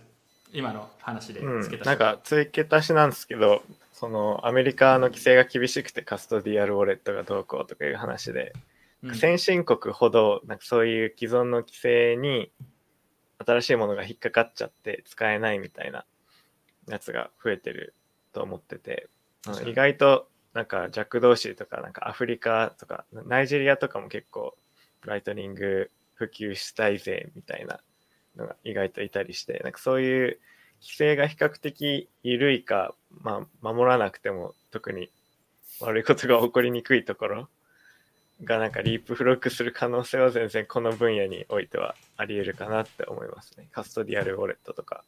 あるねだって今も意外と。うん、ライトニングの利用は中南米が多分一番多いって聞くしね。うん、アフリカとかもちょっと増えてるみたいな話をなんか先進国の人がおまくにブロックされて、あの、まあ今日本の人が海外の仮想通貨取引所を使えないみたいなのと同じ状況で、なんか、あの、意外と途上国の人の方がそういうのにアクセスできて、便利みたいなのは全然あり得るかも。いやリープロックされる姿結構想像できるうん。タイとかベトナムとかに、はい、では次行きましょうこの話はこれくらいではい。これ初心者向けではなかったですかね。はい、次。ちょちょちょっと待って、俺と、俺とブたけしの話をしてないんだけど。あ、これ、これか。これは、これは、すごいき、これ誰が書いたんですか？俺とたけしってこれ、翻訳でこんなミスするかみたいな。これ、あの、ポケモンだのサトシからたけしのですすげえ、すげえ怪しいよね、これ。どういうことってな、なんでたけしになるのっていう。いいね、俺とたけし、そういうサービス作りたいね。オープンソース、オープンソースじゃないけど、オープンソースだったらフォークして、ウォレット・オブ・たけしにして公開したい。いいね。じゃあ次行きましょう。えっと、オンチェーンディスルが高騰してますね。これ BRC20 の影響なの、うんちょっと終えてないんだけど、なんで最近こんなにすごく高くなってるあいやだから単純にビットコイン価格上がって草コインの値段も上がって BRC20 の草コインの値段も上がってみんな次にヒットする BRC20 をミントしたいって言ってああれだなんかマジでそんな人いるの？前前いやいるんいるんよ。あのねなんか昔僕観測会にそんなやついないからさ。そう昔すっげえ草コイン取引所ですっげえなんか誰が知ってるんこれみたいなのを売り買いしてた人たちが結構なんか BRC20 でいや遊んでるイメージがある、うん、うん。まあどんな てかあれだよね。確か前岸君に説明してもらったけどすごいこう非効率なオンチェーンオークションみたいなのやってて一つななんかこうみんなでこう同じようなトランスアクションを手数料競争で同じブロックにバンバン入れるから手数料が高騰していくみたいな、そうそうそう。早い者勝ちだから、まあ。早い者勝ちでフリーミントできるって言ったらクリプトの人は分かってくれるかも、うん、まあだからみんなこれそ手数料払うこれそしたらさじゃあ次のスライドに入ってまとめて話そうかオーシャンマイニングとオーディナルの検閲の話。ちょっとじゃあオーシャンマイニングちょっとオーディナルと BRC っていうのはちょっと戻りますけど後でオーシャンマイニングについて岸君解説お願いします。そうあのまあ名物ビットコイン開発者のルーク・ダッシュ・ジュニアあのがオーシャンマイニングっていう新しいマイニングプールを立ち上げたんですね。でなんかそのマイニングプールは結構いろいろ面白いことしようとしててそのノンカストディアルっていう定義が若干いまいちだけどノンカストディアルに報酬を払い出したりとか、まあ、ライトニングネットワークで報酬を払い出したりとかそういういろんな試みあブロックテンプレートを事前にマイナーに知らせてから採掘させるとか、えーそういうなんかいろいろやってるんだけど一個だけ多分完全にこれルーク・ダッシュ・ジュニア自身の思想なんだけど、まあ、彼自身が作ったビットコインコアあビットコイン実装のビットコインノッツっていうやつでブロックテンプレートを作っててこのビットコインノッツはオペリターンのなんか最大値があの40バイトのままでビットコインコアは結構昔に80バイトに拡大されたけどビットコインノッツはずっと40バイトのままだからその8 40バイトを超えるオペリターンが入ってるトランザクションは、えーマイニングしない結果になるんだよね。そのそのノードからしたらまあ不正なトランザクションというか、うん、でね、うん。まあ、てか多分、確かこれコンセンサスコードだったか、あ、ごめん、これごめん、次の話題と混ざってた。そうそう。で、それでなんか BRC20 のブロックを、サイクが、トランザクションが1個も入ってないぞみたいなことを、まあ、誰かが見つけたんだよね。まあ、実際まだオーシャンマイニング確か2週間で2個ぐらいしかブロック見つけてないけど。弱小やんそうそうそう。で、それですごいなんか BRC20 を検閲してるみたいな感じに騒がれて、なんか検閲が1週間ぐらいホットトピックになってたんだけど、えうんーまあ、他にもルーク・ダッシュ・ジュニアはなんか、えービットコインコアの確かトランザクションリレーのロジックかなんかに、なんかオペリターン、えーの最大量関係のなんかバグを見つけたとか言って、なんか、いや、それはバグなのか、その仕様なのかっていうのでちょっと揉めたりして、で、誰か多分バグ派の意見に、あの、同調した人が脆弱性データベースの CVE をちょっと提提出したっていう ちょっとした騒ぎがあって。なるほどねうん。揉めてるって感じ。ルーク・ダッシュ・ジュニア周辺が、ちょっと、オーディナルズ BRC20 らへんで、思想の違いで揉めてるっていう話題です。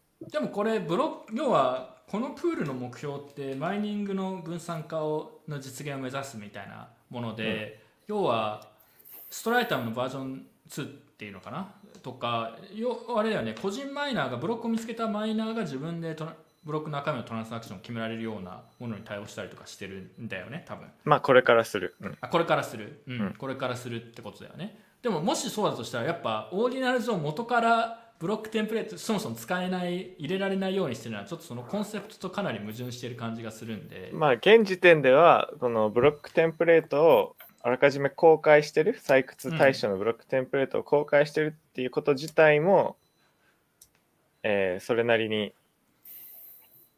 新しいというかブロックヘッダーのハッシュ値だけ知ってればマイニングができちゃうからブロックテンプレート自体を公表しないんだよね基本マイニングプールが。うんうんでもなんかマイナーはそのだから公開されたブロックテンプレートを見てオーシャンでは採掘するかどうか決められるからその辺は普通に今やってることにも意味があるとは思う。うんなるほどね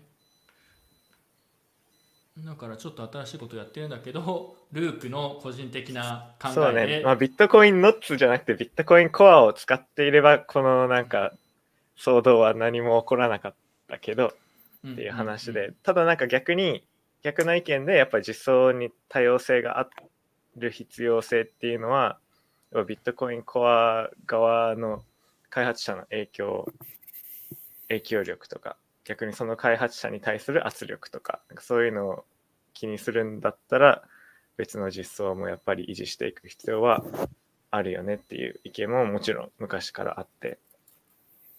ビットコインコアで、えーオペリターンが80バイトになってるからみんな絶対80バイトまでにしないといけないみたいなその根拠がビットコインコアがそうだからっていうのになっちゃうとじゃあビットコインコアのなんか仕様に影響を及ぼすことでビットコインに影響を及ぼせるよねみたいなうんうんところがねえ。まあ一人一人のビットコインノード運用者が決めるべきことってことが言いたい、そう。なるほど。そのこれさなんか検閲みたいな感じでちょっと話題になってたのは要はオーディナルズのスパムだと認識オーディナルズのトランサクションをスパムだと認識して自分たちのプールではオーディナルズのトランサクションをこう受け付けませんっていうまあフィルターみたいなのをつけたという、まあ、ある種ことなんだけどそのね、これに関して要はオーディナーズは確かにスパムだから別にこんなこれでこういうことやっても問題ないっていう意見と、まあ、これは一つの一種の検閲だから良くないみたいな意見があるということでちょっと盛り上がってたのかな。そんなに細かくは議論持ってないですけどなんか意見ありますか？これに関して。どっちのサイドの意見を持つとか。うん、まあ、その、その、オーディナルズをやってる人たちの気持ちはよくわかんないけど、あの、リュクダス・ジュニアの気持ちも、あるいはもうほっときゃいいじゃんっていう人の気持ちもわかはいり みんな違ってみんないいですか？る。うん、いや、あの、良くない人たちもいるんだけど、良くない人は何？オーディナルなの？それは。うん。ね、オーディナルズはなんか、うん、ななバカじゃねえなって思うよね、正直。うん。なんかさ。ばいやたださオーディナルズがバカじゃねえのって思うのとじゃあそれを検閲すべきすべきかっていうのはまたちょっと違う話でもあるじゃん。それについてはどう、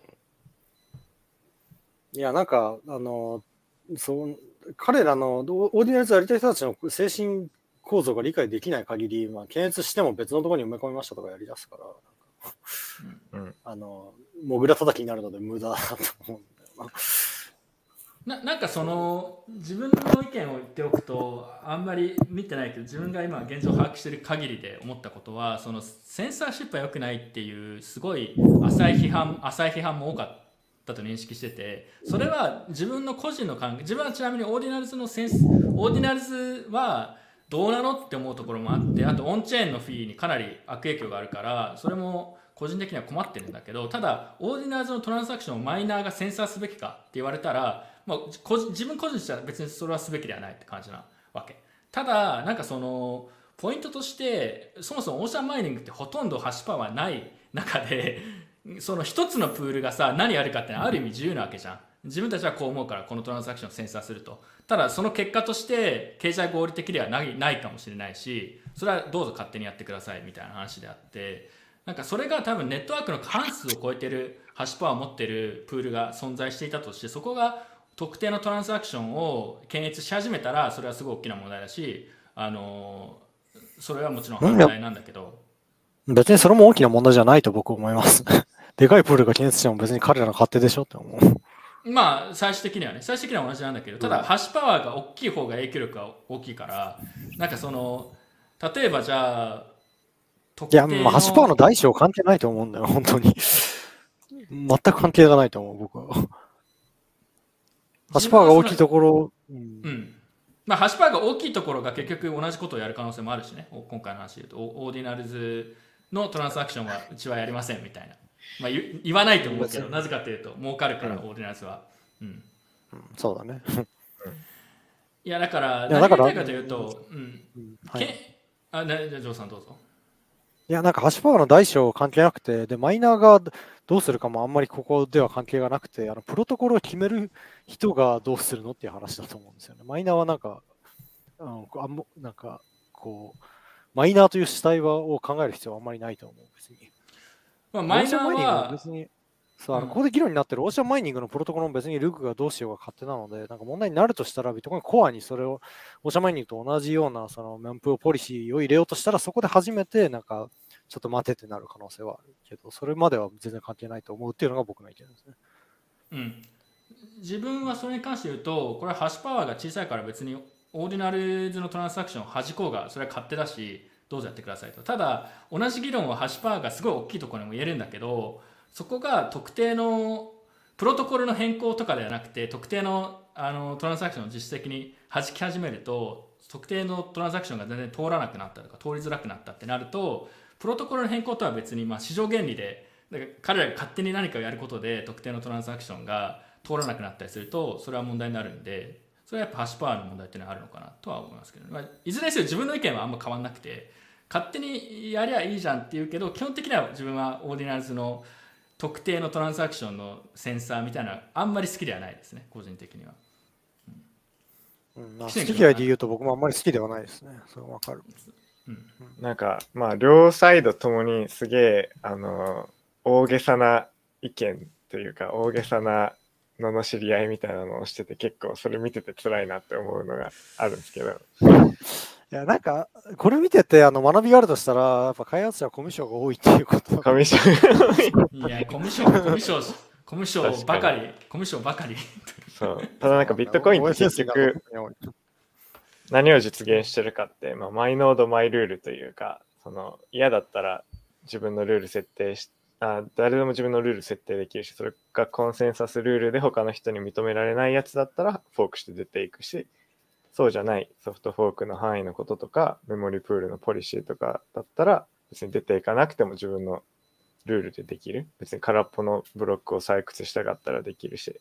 そういう意味で別になんか特別ビットコインの使い方としておかしいわけではない。マイニングプールの運営の仕方としてはちょっとおかしいような気がするけど、うん。うん、検閲で騒ぐんだったら、その OFAC 規制の話で F2 プールが9月ぐらいにあの制裁対象はいアドレスからのはい送金を検閲してたけど、なんかその時よりも今回騒ぐのはみんなルークが嫌いなだけだろうっていう、ルークルークが苦手なだけだろうっていう。F2 プールが F2 プールが検閲してる方がよっぽど影響大きいからね。そうそう、影響も大きいし、しかもその検閲の根拠が、オーディナルズ好き嫌いとかじゃなくて、アメリカ政府が制裁がどうこうとかだから、全然そっちの根拠の方がき、なんていうか、危険なんだよ、ね。そこだよね。だから別に一つのプールが検閲するかどうかとかとはある意味関係ないというかどうでもよくて、別のプールがあの検閲されているトランサクションのあのフィーが高いからじゃあ取り込みますみたいな、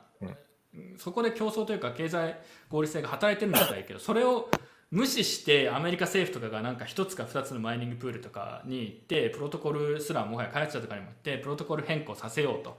もうプロトコルレベルでこのこのアドレスはブラックブラックリスト入れようとかっていう話をするのは別なのとももしくはそれが簡単にできてしまう状況であったとしたらかなりまずいなとは思うんだけどなんか今回の話そういう話じゃないんでなんかすごいこうあんまり考えないで検閲良くないってこうポリコレ的な感じで言ってる風にしか見えなかったですけどねそれで言うと、うん、自分は。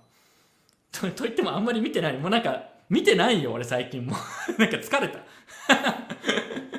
追うのがめんどくさいなと思って。あんまり見てないけど。はい。なのでもしかしたら結構内容細かい詳細間違ってるところあるかもしれないですけど。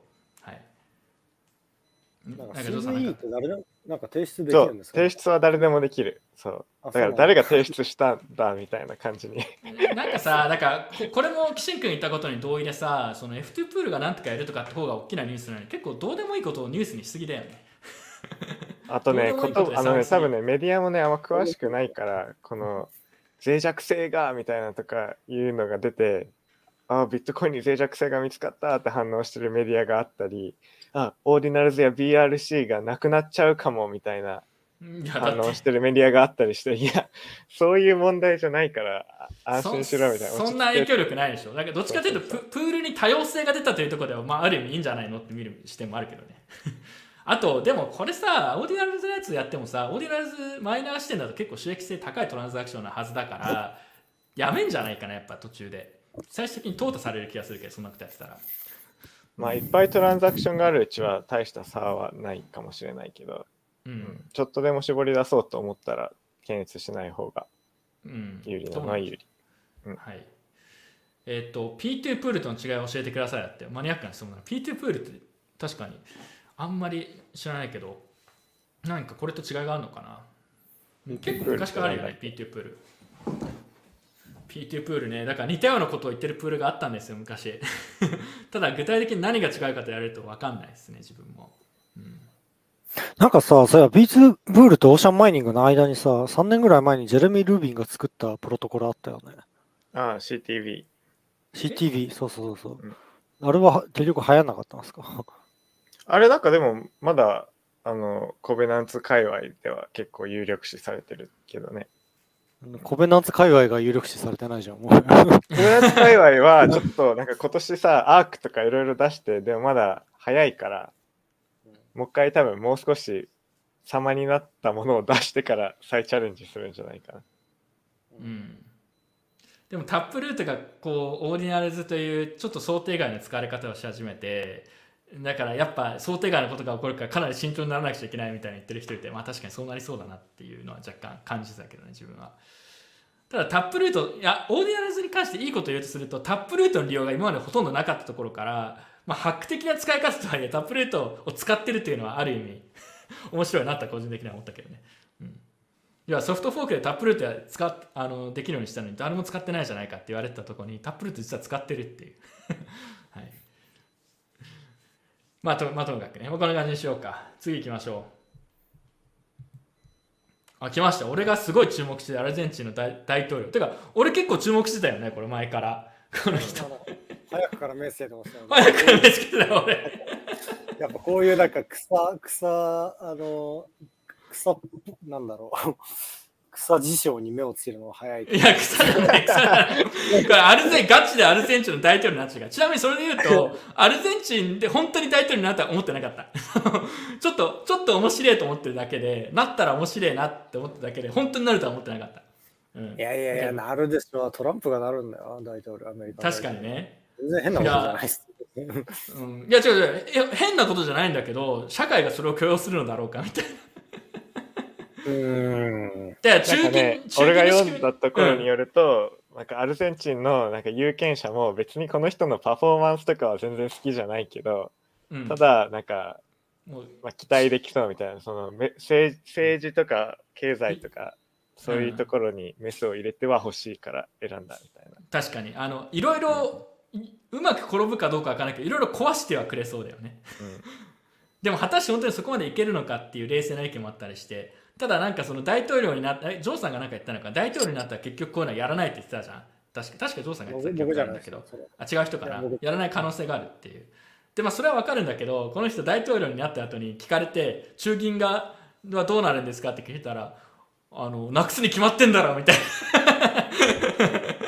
すごいこうストロングスタイルを崩さないでいたからあすげえなと思って。だからやっちゃうんじゃないのって感じだけどね。果たしてどうなるんだろうねなんか共感するし頑張ってほしいと思うけど、失敗、確実に失敗するだろうなって感じがします。いやーだからでもさそれで言うともう失うものがないとこまで来ちゃってるからねね。アルゼンチンってもう一ハイパーイン回ぶっ壊した方が早い、早くなる可能性がある。ああそう。だからうまくいくかどうかわかんないけどすでに失敗してんだよね。うん。だからその点でみんなだからもうどうせもう草もう通貨も死んでてどうしようもないんだったらちょっと過激なこと言ってるこいつにこうワンチャンかけようっていう心理があったんじゃないのかなわかんないけど果たしてどうなるかすごい注目してます自分は。いやーでもこの人さ、あの経済のドル化って言ってるのがすごくやべえなと思ってるさ、僕。どうなるんだろうねドル化したらこれから。なんか時代の流れにだいぶ逆らってませんか？みんなドルドル経済圏を脱却しようとしてるじゃないですか、でかい第三世界の。国はうんブリックスとかもねドル脱却の動きあるよね、まあ、中そう国もだしなんかなんかね、歴史に歯向かってる感じが、うんなんか、して、あんまりちょっときその点期待できないんですよね。省庁を減らすのはでも多分、高いものというか、その家とか、うん。そういう買い物はすでにドル化されてるようなもんなんじゃないかな。うん。確かにじ実質すでに経経済がドル化してんだよねすでに。そうなんじゃない、実質的に。じゃあなんかシンプルになるという意味ではマシにはなるかも。うん。こ公式でそれをもう認めちゃおうってことなんじゃないの？大麻合法化みたいなもんでしょ。なし崩し的にみたいなかもしれない。わかんない。でもすごい興味深いよね。だからアルゼンチンちょっと行ってみたいなとは思いましたね。それで言うと。やっぱエルサルバドルスタイルでドルとビットコイン両方法定通貨化という奇跡的なプレーをしてくれたらすごいなといや、思うけど。そうだよね。そこまで。の方が健全だよね、絶対。だからなんかね、この逆に逆説的にブケレンの有能さがどんどん際立ってるあのね、ブケレ、ブケレが、将来ブケレがどう評価されるかってのは非常に興味深いよね、それで言うとね。仮にアルゼンチンがエルサルスタイルを採用したら、これは結構面白いよね。そうだよね。うん。うん、でジョーさんが言ったみたいなそのドルが結構こうオワコンになってる中でドル化させるっていうのは未来ないように思うというか握手に思えるっていうのはなんとなくわかるんだけどだからどうせドル化するんだったらついでにビットコインもエルサルと同じ感じでやっちゃえばっていうのはちょっとワイルドカード的な面白さがあってビットコインに関しては好意的に発言をしてることが過去にあったからこの人はいやでもそこまではさすがに考えてないと思うな、うん、まずはドル化って話なんじゃないのかなよくわかんないけど、うんなんかまあ順番として分からなくはないけど、結構急がないとまずいと思う。もしその、そしてなんかこの人が長い間権力の座に入れればいいけど、せかなり難しいじゃん、それも。スキャンダル起こしそうなんかだから仮に改革に成功したとしても、なんかこの人が退任させられて、なんかその後、なんかふわふわしたチューブラリーな感じになって、うん。なんかまた内内戦まではいかないけど、暴動みたいなの起きたりして、ありえるね暴動というかね、まあ、な結局今の状況だと彼であろうが他の人が大統領になってなっておる。かなり苦しい道しかないのはもう間違いないからなんかね、そこら辺を理解しないでやっぱダメだったじゃないかとかって言ってなんか暴動みたいなのが起きる可能性はゼロではないね。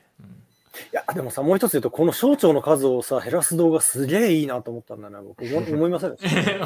アウいいよね。アウアウトアウトなんかね面白いよな。俺すげえファンだなあれ。で ミレイさん。ミレイさん。あのただね冷静に考えるとやってることが正しいかっていうのはちょっと別の話なんだけどパフォーマンスとしてはすげえ見てて面白いからいや、なんかこの省庁の数減らすのマジ、いや、僕、これ自体はすげえた正しいと思いますよ。いいことだ、しかもここ書いてあるのが省庁の数を19から9に削減ってさ結構現実的な数に削減されるそうなんだ。そうなんだよ。なんか2とかね、3とかだったらちょっとやりすぎな感じもしなくはないんだけどそう、やはり、なんだこれ。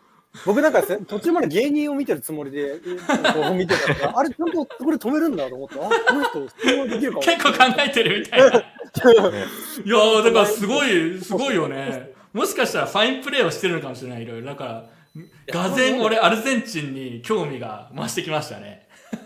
期待してます。教教育庁をちゃんと、あの、残してんの？あえいや、解体して解体した。そう。え逆に何残してんの？知ってる？なんか残してるやつ、えっと、内務省と、えー内務省、外務省、外務省、えーうん。国防省、国防省はそうだね、うん、まあそあ、なんか、その他覚えてない、でもそういうやつ。まあまあまあまあまあ。なんか分かるなそれインフラインフラは。インフラも残した。インフラと人事、インフラ省と人事庁かな。 Ministry of Culture 文化庁消えちゃったよ今大丈夫。文化なくなっちゃうよ。いや冗談で。国は 本郷、日本日本も文化庁日本も文化庁潰せばいいんじゃないの？お前、ちょっと分かってると思うけど、一応言わせて。あのえどうぞ国に保護されなきゃいけない文、国に保護されなきゃいけない文化なんて必要ねえんだよ。なんかすげえすげえ熱弁し始めたいきなりルジャパンとか見てればわかるあ、そうそうそう、だからクールジャパンとかやる、いらないことやるのが文化庁なわけね。いらねえ。にじゃあ日本も、ジョーさんもやっぱ立候補して、これをやってほしい、日本で。文化庁いらないって。文化庁いらんって言って。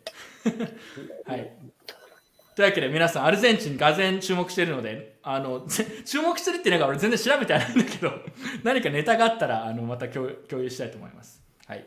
次行きましょう。で、日本ほど、てかアルゼンチンもこういう、いわゆる、こう、官僚制度みたいなのがすごい、こう、ね、なんだろう、レントシーキングみたいな、日本みたいな、同じようなとこあるのかね、よくわかんないけど。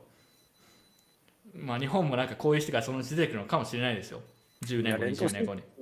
まあ、レントシーキングがないわけじゃないじゃないですか、日本に。いやいや、ないわけないとか。いや、だから、どれくらいひどいのかなと思って。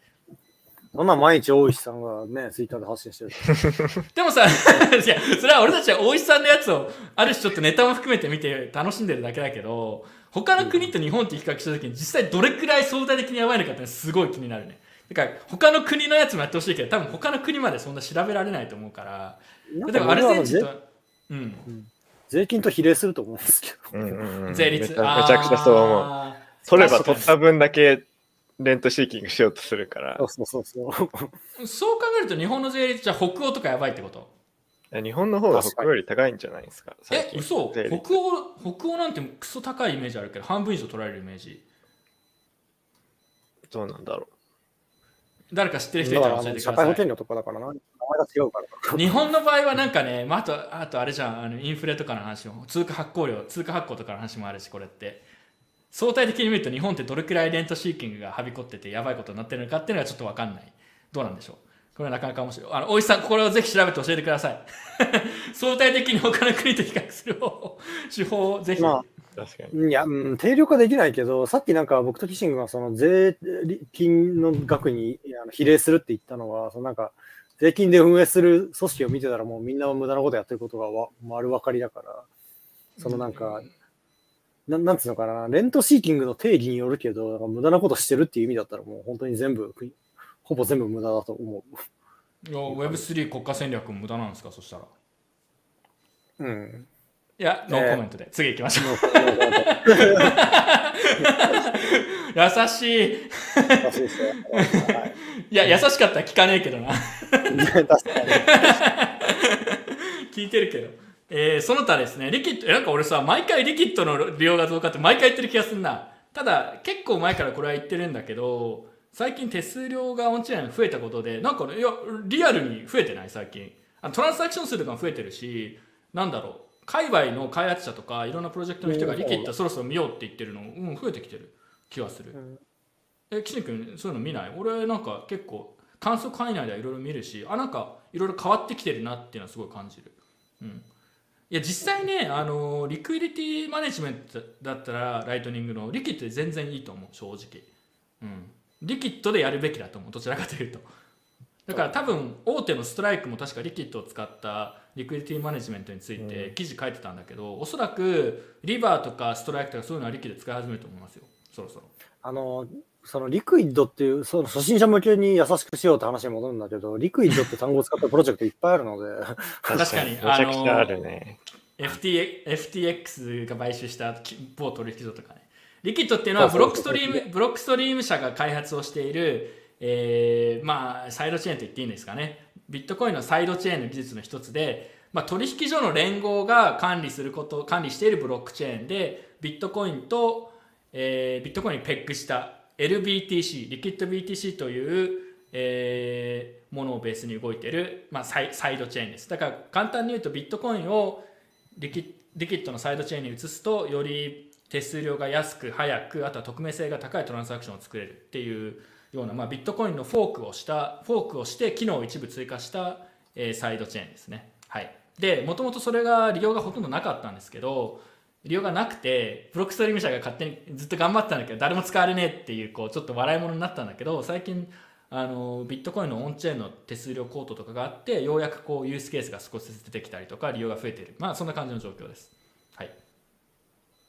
でちゃんと説明しました初心者向けに。多分聞いてないけど、なんか補足ありますか？ Liquid は他にもいろんなものがリキッドとかあとはビットフライヤー社も Lightning Lightning なんとか取引とかあれもやめてほしくて。あれも改名してほしいってこうユーザーにこう言っといてほしいんですけど、はい、あ名前の衝突の話ね。名前衝突、うん、あれね本当やめてほしい。そろそろマジで変えてほしいあれはまあ昔からあったからね、なんか。あっちの方が本家だあっちの方が古せ 古せなんだよなんだ。ただね。こ国際的には Lightning イコール Lightning Network になったから押し込まれてほしいなそろそろそうだね。いや、どうす、うん、どうすんだろうね。いや、などうにかしないといけないよなと思うけど、いや、わかんない。あんまりし、なんか、問題視してる人が、そもそもなんか Lightning に注目してる人が金見さんぐらいしかいないよ。金光さん金光さんが注目してくれてるだけででかいなうん はい、次行きましょう。えー、ズースのホドルインボイスの利用についていざこざが、これ軽く記事に説明してもらっていい？あの、簡潔あで、簡潔でうん OK。うん。まあ、ズースっていう、もともと、えーノンカストリアルに使う人も多いけど、まあ、LSP 型の、えーノンカストリアルウォレットがあって、まあ、そこがホドルインボイスっていう、まあ、そうだね、決済を遅らせられる機能、えーライトニング送金の決済を後で、例えば在庫を確認した後に決済しますとか、うん、なんかそういうことができる機能を、まあ、リリースして、で、まあ、それを使うと相性が悪いウォレット、えーからの送金とかだと、その決済した時に送った人がオンラインじゃないと、なんか時間内に決済が完了しなくて、なんか、えーチャンネルの強制決済が始まってしまう。とか、そういう問題があって、これ、あれだよね、み例えばミュティニーウォレットがズースを批判して、お前らのやってることのせいで、えっと、チャンネルが強制閉鎖されて、すごいすごいお金が、うんうん。あの払わなくちゃいけなかったみたいな。あこれはあれね、ミュティニーからズースに送金しようとすると、これが起きるってことそうそうそう、 Mutiny から Zeus に送金すると、 Mutiny で送金した人がブラウザのタブを閉じちゃうと、はいえー決済するときに送った人がオンラインじゃないから、その最後最後の Mutiny が管理してるチャンネルがハングしちゃって、で、えーね Mutiny。のチャンネルが強制決済されちゃうっていう。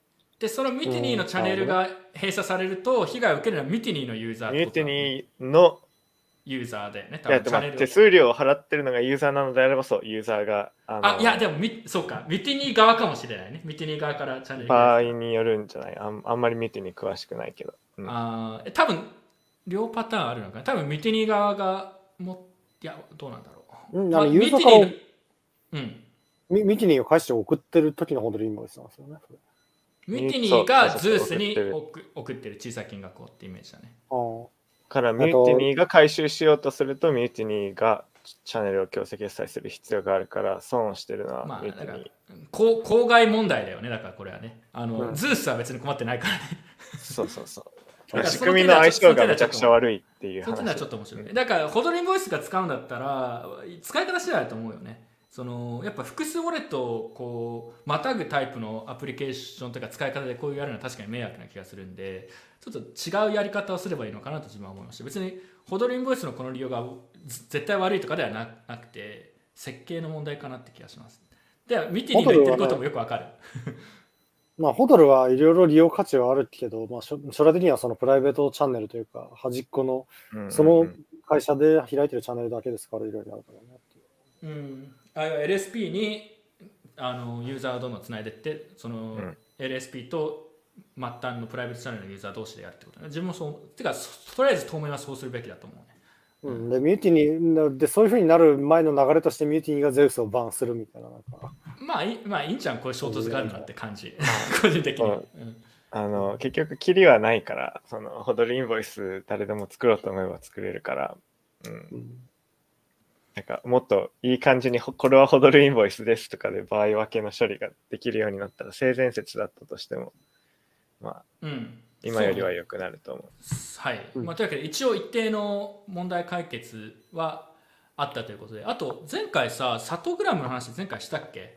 あしてないと思う。してないか？書いてないけどちょっと今思い出したんで言っておくと、まあ、ちょっとちょっと違うけど似たような話があってスパムトランザクションみたいな感じでディスクリプションに広告をつけた大量のちっちゃい金額の、ちっちゃい金額のサトシを送りつけまくる。その Nostr とかで Lightning Address を貼ってる人たちがたくさん出てきたじゃん。でそれをこうクロールしてリスト作っておいてそこに大量に送る？みたいな。そこに宣伝を送りつけるみたいなのがあのちょっと一時期一時期流行ってというかそうでウォレット・オブ・サトシを例えば開くと1サトシの送金が勝手に入っててそこになんかビットコインの反省会定例放送リンクみたいなあの宣伝が入ってるみたいなそういうイメージだね。なんかそれをこう面白いっていう人といやこれ邪魔だからやめろっていう人もいてなんかそういうちょっとこう議論が出てきてるっていうのは個人的には悪くないことなのかなってそのいろいろプッシュしてるってことなんで使い方とか個人的には。はい。いやでも広告の話は結構個人的には面白いなと思ってました。うん。はい。ちょっとなんか次。今日ゆっくりすゆっくりすぎるからもうちょっと早く進めた方がいいんじゃない、だいぶゆっくり。あ本当に。うん。だい1時間半やってるよ。だいぶ真面目な話をしてる気がする。じゃあサクッといきます。でもこれこれから先も話すことあんまないから まあそうデだザもう終わりなの。いつもそう言ってるけど。テザー社 いや、結構あった気がするけど。いや、ないないないない。テザー社マイニングに巨大投資継続。あの、お金あるねって話です。次。ブータンもそうなのかな？ううんん。こうもう規模が大きすぎてね、こういうのね。何百億とか。はい。でもこれからマイニング盛り上がりそうですね、また。あの、価格上がってきたり。まあでも反撃もあるからどうなんだろう。ちょっと詳しい人がいたら後で教えてください。次いきます。えー、バイナンスですね。まあこれもサクッといきましょうか。でもこれで多分一般的なクリプトユーザー的にはこれが一番大きなニュースだった気がしますね。バイナンスの CG が、えーマネロン容疑で、えーまあ、ユーもう有罪確定したってことだよね。で、判決を、判決ってこれは要はだから量何年間刑ってことどれくらい要はまあ実際刑務所に行くのか自宅なんかアーサー的な感じになるかビットメックスのアーサーみたいなのかよくわからないですけど、えーそれはもう決まっていてもう罪も認めて保釈金175 million。すげえな。よく払うなそんなとあとは Binance 自体にマネロンの、えー容疑で4 billion dollar ですね。6000億円くらいの制裁制裁金が、はい、発生したということです。やばくね。こんなこんな制裁金あるかっていうか払うの払えんのっていうのも含めてすごい 話だと思うけど、うん。なんか史上2番目とか言ってたよね、これ。えもっとでかいのあんの？なんか Google となんだろか Apple とかもこれぐらいの金額の食らったりするけど、そのレベルってことだよね、バイナンスが。えー、これ払えるんですけどどどうですか？どう思いますか？CG のマネロン容疑で、はい、とうとう捕まってしまった。まあでもさ驚きだけどあ来たかっていう両方あったな。それで言うと驚きで言うと FTX が思ったよりやばすぎた方が驚きだった自分は。そうねうん。それみんなそうだと思う。これかなり軟着陸ですよ。な,、うん、なんかああそっかっていう感じ、うん、うん。へ閉鎖とかじゃないしなんか本筋と関係ないんだけどさ、その日本だとこういう和解ってないの？検察と。仕事っていうか、そうそう、金で和解みたいなのってあんま聞いたことないよな、思って日わかんないい。やいやないんじゃないのそれはけしからんみたいな金で解決なんてけしからん本。いやでも、でもそっちの方がさ、司法の精神としては正しいと思うんだよね。まあ確かにアメリカなんでも金で解決するからな確かに。ヤクザかよって思ったそう、金あれば許されないんだからね。稼いだもん勝ちじゃねえか。しかもさこの6000億円もさ多分なんか話では要は CG が中国系だからみたいなのもあってこれがいわゆるねアメリカ人普通のアメリカ人みたいな感じだったらまた違ったんじゃないかとかいろいろあってさ。サムへの扱いの甘さを全と。然違うよね。あ、でも確かにそうだね。全然違うよ。てみればそううん。だ。うん。FTX の方がよっぽどやばいことやってる気がするけどあのバイナンスはこれだけでかいあの罰金食らうっていうなんかちょっとアメリカのこうパワープレイみたいなのをすごい感じましたねそれで言うと、なんか、うん、その司法の話よりもパワーゲームの話になるような金額がでかくなると。うんちょっと怖いよ。要要はあの最終的には俺たち、まあ、俺たちの縄張りだみたいな話。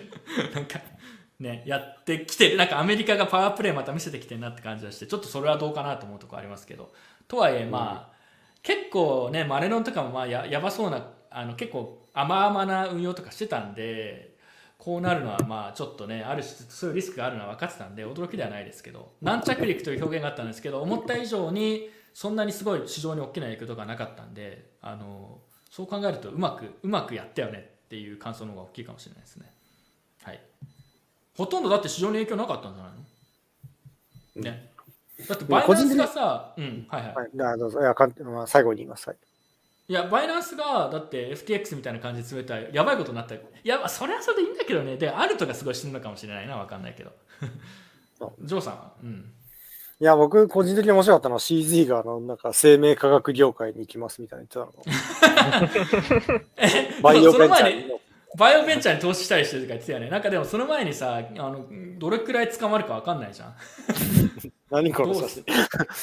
えこれねあの意味深に今回のこのニュースが出るちょっと前にこう謎の4って書いたこうサインをした最初の投稿したんでこれが後になってこれは4ビリオンの話だったんじゃないかっていう伏線回収をしたということ。え、4ビリオン？何が4 billion？4 billion が罰金。4 billion 4 billion dollar が罰金。これバイメール Binance ああ、なるほど、だ。うん、これってちょっとこれこのニュースが出るちょっと前にこの謎の投稿をしたんだよ特に何の説明もい。やいや、結構前からね、そのなんか、ササッド、サッドに対してなんか、フォーみたいな、意味がわかんないんだけど。意味謎の4やってこれは4 billion のことだったんじゃないか。伏線回収してきたぞみたいな話になってど。うでもいい。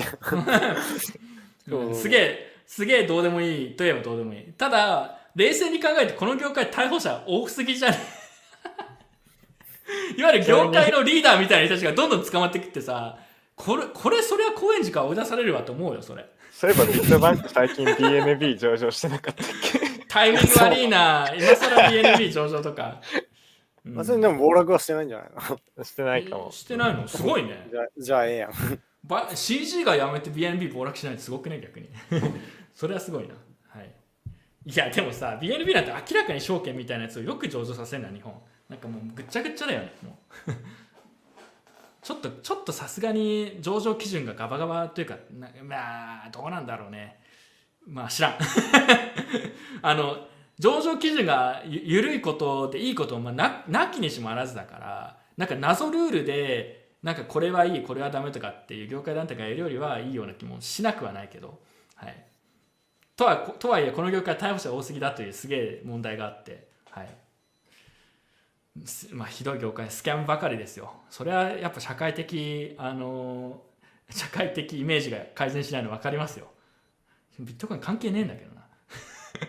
関係ないんだよな、そう。そうそそこなんだよ。俺たち何も悪いことしてない。ね。ななぜか煽りを食らってねビットコインライ平和なライトニングフリマが追い出されるということにつながってしまうと悲しい、まあ、彼らは別に FTX がそういうのを知ってるわけじゃないと思うけど、うんはいえー、と自民党 DAO ハッカソン開催ということでこれ詳しい人いますか、うん、これ知らんかった。こんなんやってたん。だ。これは最近の話ですかね。まあなんか正直、ま、真面目な話をしてもあんまり生産的な 話が出るとも思えないので我々がこれを議論してもへえという感じですね。ただねなんで国が DAO をやりたいのかっていうのが俺はよく分かってない。なんか国にとって何か DAO が問題を解決するんでしょうか？こんな雰囲気のハッカソン初めて見たね。いや、なんこれはこれハか、ッカソンこんな机がないのにコーディングしづらくないと思うんだよ。いやいやスーツスーツで座学のハッカソンって結構珍しいかもしれないそれで言うといやいやうん まあ、だからそこはね、いいんだよ。まあ、あのハックしてればよくて、まあ、要するになんか役に立つものを作るのがハッカソンだからね。これハッカソンアイディアソンアイディアソンでしょアイディアソンアイディアソンか。アイディアソンならまだわかる。議論したいとか言ってるしね。そうそう議論してるアイディアソンってただの会議じゃねえかと思うんだけどな。いいじゃん。いいじゃん。なんとかソンって言いたいじゃんやっぱり。ソンって何なんだっけ？わかんない。マラソン。マラソン。のマラソン。あマラソンから来てんだあ確かに。すそうげえ。いやそうだ。言われると確かにと思った。えー金銭的な価値の交換が発生するが禁止情報で困ることはあるか？まあなんかさ何もやられるにはいいのかなこういうのってどうなんだろう。まあでも多分税金使って大真面目に結構無駄なことを議論してるような気もするんでどうかと思うところもありますけど。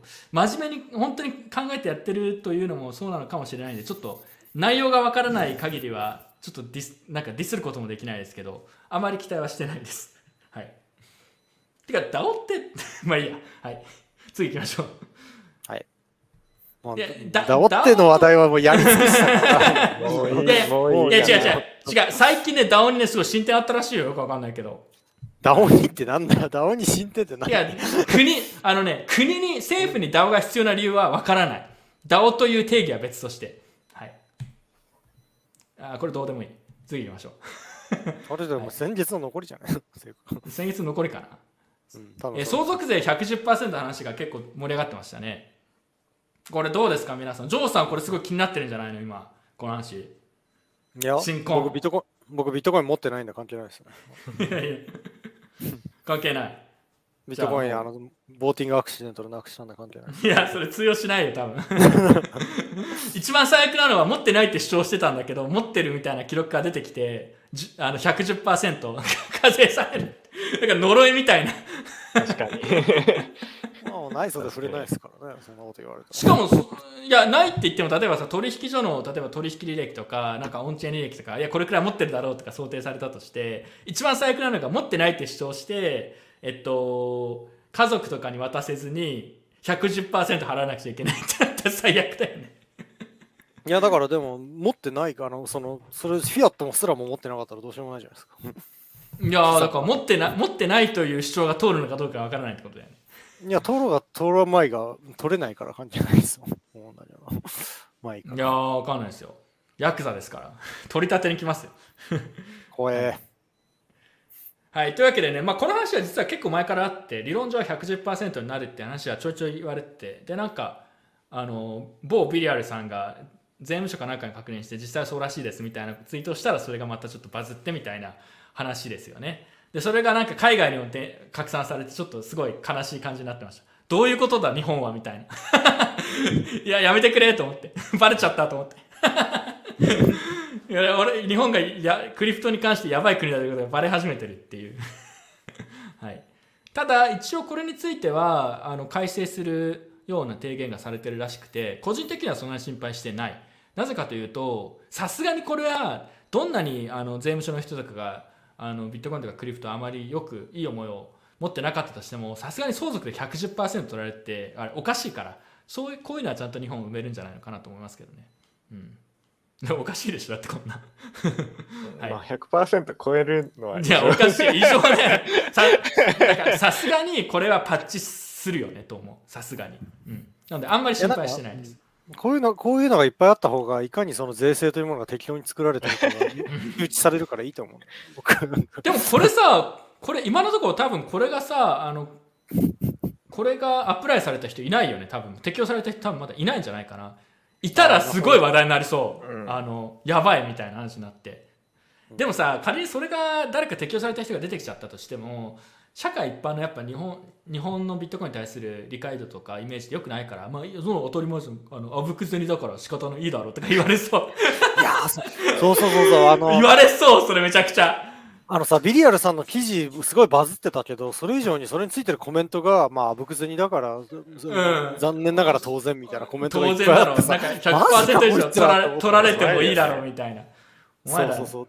財産私有財産を否定していくのかみたいなそうそう、なんか自分が持ってなければ、この人たち本当に関係ないんだなと思って、なんか、いやねいや日ユ本ダヤ人はユユダヤ人には私有財産禁止とか言っても、残念ながら当然とか言いそうだな、こいつ。言いそう。言いそうだよね。すげえ怖いなと思ったんだいやだからジャパンでしょ Welcome to Japan ドイツでもあったかもしれないですね。いや世界中どこでもなんかそういうのあるんだな。怖ーとうん、いや、そうだね。いや、俺は常に怖いなと思ってますよ。はい。しかも今年の漢字、税なんだよな。もうなんか恥ずかしい。やめてくれと思って。な、なにこれどういう意味税って？なんかあったっけ税に関するニュース今年。ね、いやまあ今年インボイス制度とか。あーその辺が話題になってインボイスがね、ああれもクソだよね。だってあれだって、あれの対応することにものすごいコストがかかって、プラスより多分対応にかかるコストの方が高いみたいな試算もあった。りとか全員さどんどん忙しくなって、それ徴収した税金も意無駄な味がわからないよね本当に。あのね生産性を下げる制度はどんどん撤廃してってほしいよね。アウトってやってほしいよ本当に。ミレイさんみたいにやってやってほしいね。招きたいですね、ミレあの20年後くらいに起きるかもしれないです。予言しとくと、はい、で次行きましょう。なんかね、あの、関係ないんだけど、僕、帰り道に、職場からあの自分のあの家までの帰り道に、一回駅の乗り換えがあって、一瞬外に出るんですよ。で、浜松町と大門の間なんですけど、そう。そこになんかスタチューが立ってて、うん日本橋のところかな、になんかこう、うんスタチューが立ってて、そこに、広げよう納税の輪って書いてるんですよ。いやマジで？イカモニュ。そうそ毎日それを見ながら帰るから、僕もなんかね、憎しみがふつふつ湧いてくるんですよ。いやいやでも納税は国民の義務でしょ何言ってんの？納税は国民の義務ですよいや、でも広、納税の輪を広げなくていいから。なんだよ、納税の輪って。でなんかさ義務ならあれ出かける必要ないだろ。あれさネタなのかもしれないけどさ小学生の習字のお題かなんかでなんか納税の意識みたいななんかあれ本当にあれと思って。ああるよ。本当で、本当ですれよ本当にあれあれあれ本当に小学生のあれ習字でややらせてんの？単純にあの、税っていう漢字が、そう、いろんなパーツが集まってて。習字に。あそういうことだね。あちょうどいい。そういうこと。それはいい。そう言われると、うん、いや、でも、あの、僕はあれは洗脳教育の一環だいやあれやばいでしょ。納税意識の向上とか小学生に習字させるとちょっと怖いよそれはさすがに。うん。はい。まあとはいえねまあ納税意識が高いのはいいことなのか。低かったらもう日本という国はやばいことになってるかもしれないんでね。どうなんでしょいやそんなう、ね、ことないんじゃないかな。いやもうカオスになってるかもしれないよ最近さ、なんか YouTube で江戸時代の風俗チャンネルとか見てたんだけどさ、何見てんだよお前。ちょっと全然関係ない話な んだけど。いや、当時の納税事情とかがあって、江戸幕府の方がよっぽどうまくやってるんですよ、マジで。マジで。どこがうまいの？例えばね、なんかあの行商人に対する税金があの定額だったんですよね。すおおああなるほどね。よ要は歩いて売る場合、そう、あの、あの類似まあ、いくら、つまり、うん。うん、いくら売れたか消費税みたいなのを、まあ、管理する方も当時はないから、まあ、やりたいならまあ札やるから札をうん札ライセンス料として1年につき1両納めろみたいな感じなんですよ。うんうんうんうんだからすごいなんか頑張るモチベーションが生まれるおかげでいろんな行商人のがあの出てきてそれのおかげでその食文化が発達したみたいな話があるんですよ。それは面白いねねなんかでも今今ってさ生地やっぱりこう追跡しやすくなっちゃってるから取れるやつは全部踏んだくってやろうってなってるようなとこもあるのかもしれないね。いや、ほんと、うん、そうなんだよな。でもそんぐらいでちょうどいいでしょ？累進あのねテーブルがきつすぎるとやっぱ頑張る人の意識をね、あのねそぐよね。うんうんわかる。あのこれ俺東南アジア理論というか東南アジアが好きな理由の一つなんだけど社会なんてて適度に適当な方がうまく回るところあるし成長すると思うんだよね俺はあの、うん。日本はきっちりしすぎてる、うん、あの息息苦しい。あの住んでいて だから俺が日本にディスってるみたいな俺が日本嫌いみたいな話になるけどすすごい感じるんだよね。だからきっちりしすぎてるのは結構あんま良くないことだと思いますけどね。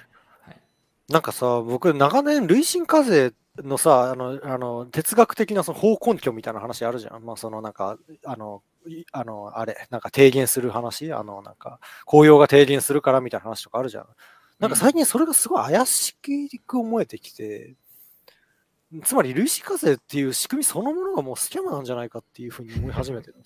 まあでもなんか科学的何かしら根拠があるのかって言われるとちょっと分かんないよね確かにね。まあ、いや、まあ一応その、だから経済学的な理論としては、まあ、あの1000万円から、えっとまあ、100万円の人が200万円に増えるのと、1000万円の人が2000万円に増えるのとでは、その嬉しさが違いますよね、みたいな話。なんかそんなに稼いでもしょうがないじゃん、みたいなのがあるから、なんかこう、そんな2000万円稼ぐ人は、それでなんか、貧乏な人を助けたらいいんじゃない？みたいな、こう、ね、いやーがあるんだけうど、一応。うん。いやでもいや違うよ。それ経済理論的に言ったらでも1000万稼ぐ人を要はその人が生産性高いんだったらその人に稼がせて一生懸命頑張らせた方がいいって話になるじゃん。だから別にその人がたくさん取ることが必ずしもいいとは限らないだ限らないよね明らかに。まあ、税収の最大化みたいな話になってくるとまたややこしくなってくるんですけど、さらに変数が1個増えるから。つまり、あの、提言しない方が最終的な税収は増えるんじゃないかっていうあ増えるっ議論もできるから、そうそうそう。小路さんが言ってるのはそういう話なんですあじゃあ俺が言ってるのはちょっと違うことなんだけどあ税収が増えるかって言われるといやーどうなんだろうね。しかもでも金持ちっていくらでもこう節税する手段を考えてくるからさお金かけて。あんま意味はどうなんだろうね。わかんない、ね、そうなんだよね。なんか、なんかね、あの、そう、だから、でも昔、昔僕はあの、なんかマクロ経済学、そあの、というか、あの、ケインズが言ってることをあんまり理解してないけど、こんな多くの人がやってるならきっと正しいんだろうなって思ってたんですけど、うんそれははビットコインなんかボボロクス言うのを聞いてから、あ、そんなことなかったんだと思って。それはジョーさんはアルトコインの理論アルトコインから入ったみたいな話と同じじゃんあそうなんだけど、だからいやだから同じように、ひょっとしてなんか、その、えっと、えー、ててなんなんだっけ、えっと、累進課税みたいな仕組みもな根本から疑っていく必要があるんじゃないかって。いや,、うん、いや俺が疑ってるのは累進課税が税収を最大化するかどうかっていうのはあんまり疑ってないとかそれはあるある意味どっちでもいいんだけど累進課税にして社会のあの効率というか効用が減ってるんだったらダメじゃん。あの税収を最大化する理由って何なのみたいな話があるからさそもそもうん、そうそう、なんか、うん、そう、最大化、その、社会の雇用が最大化できてないんじゃないかっていやそれできてないよ絶対本当に。あでもぜ絶対とは言えないけど、一応、一応、あの、うん建前としてはそっちの方が最大化されるというはずなんだけど。いやー税金の使い失道のなんね、各うん、税金の使い道とかに関する歯止めだったりチェック機構がない限りは絶対うまくいかないと思うそうんでそうそうそう。そうそこら辺が弱すぎて。その前提があるんだったらうまくいくと思いますよだって税収が最大化されてその税金が正しく何かに効率よく使われてるってことをモニターするものがあるんだったらと思いますけどその期間がないじゃん。暴走してると思いますけどね。そう、だからね、僕全く同意見で、だ,、まあ、だからその江戸時代の話聞いたとき、すごい目から鱗だったんだ。あ、そうか、こんなシンプルでいいんだみたいな。いやだからシシンプルな方がいいよね。シンプルにしてほしいわ、税収。税金のとこいやだから、ま、前もそういう話あったけど俺台湾ってたあの法人税率が20%フラットなんだよね確か。うんシンプル。そうそうそう。えで他の税金以外のやつも台湾って割と日本と比べるとまあ複雑なとこもあるんだけどシンプルなものが多い日本に比べると。だからなんか住んでてそんなに不快感はない、うんなんかだから不快なんかね複雑にするのやめてほしい。本当に。はい。という、なんか熱い話になりましたが 我々が出してるスライダー今月の国光なんだよなと思って。全く関係ない話してましたが。関係ない。国光先生によるビットコインセミナーが開催されたそうですね。でここで、えっと、 Lightning について見解を疑ったらしいあの伺ったらしいんですけど参加者が。そしたら彼はビットコインは現実世界のユースケースに対する必要性はゼロである。 Lightning がゼロであると。ステーブルコインが存在する場合 Lightning Network は必要ない。海外ではこのような認識が一般的であるという発言をされたということのようです。クリムさんこれ間違ってます。まあでもどの視点から見てるからこういうことを言ってる人が世界にも確かにいるのかもしれないですけどあの少なくとも全体として見たらあのこれは間違ってると思います国光さん。はい。あのねビットコイン価格とか上がると ETF とかもそうだけどこのね SF 専門家みたいなの聞くのやめてほしいんだよねこのさ、最後の一文がなければまだ、なんか、確かに。あなたの感想ですよね。で終わったんだけど。一般的であるはねえよな、どう考えても。まあどこからどうサンプリングしてもないと思う。はい、というわけでね、あのーまあ、自分たちも含めて別に言ってることが必ずしも正しいとは限らないので皆さんそこは気をつけましょう、はい、自分で考えてください、えーまあ、ステーブルコインが存在するいやステーブルコイン存在してもだってステーブルコインがさインフレしてどんどん減価してったらビットコインをねビットコインの少額決済とか、ね、ビットコインを効率よく動かせる技術必要に決まってんじゃん。なんかどういう意味なのかよくわからないですね。はい。まあ次行きましょう。うんなんかこれよくわかんないから飛ばします。SBF 刑務所で押し込まれてるらしいですよ。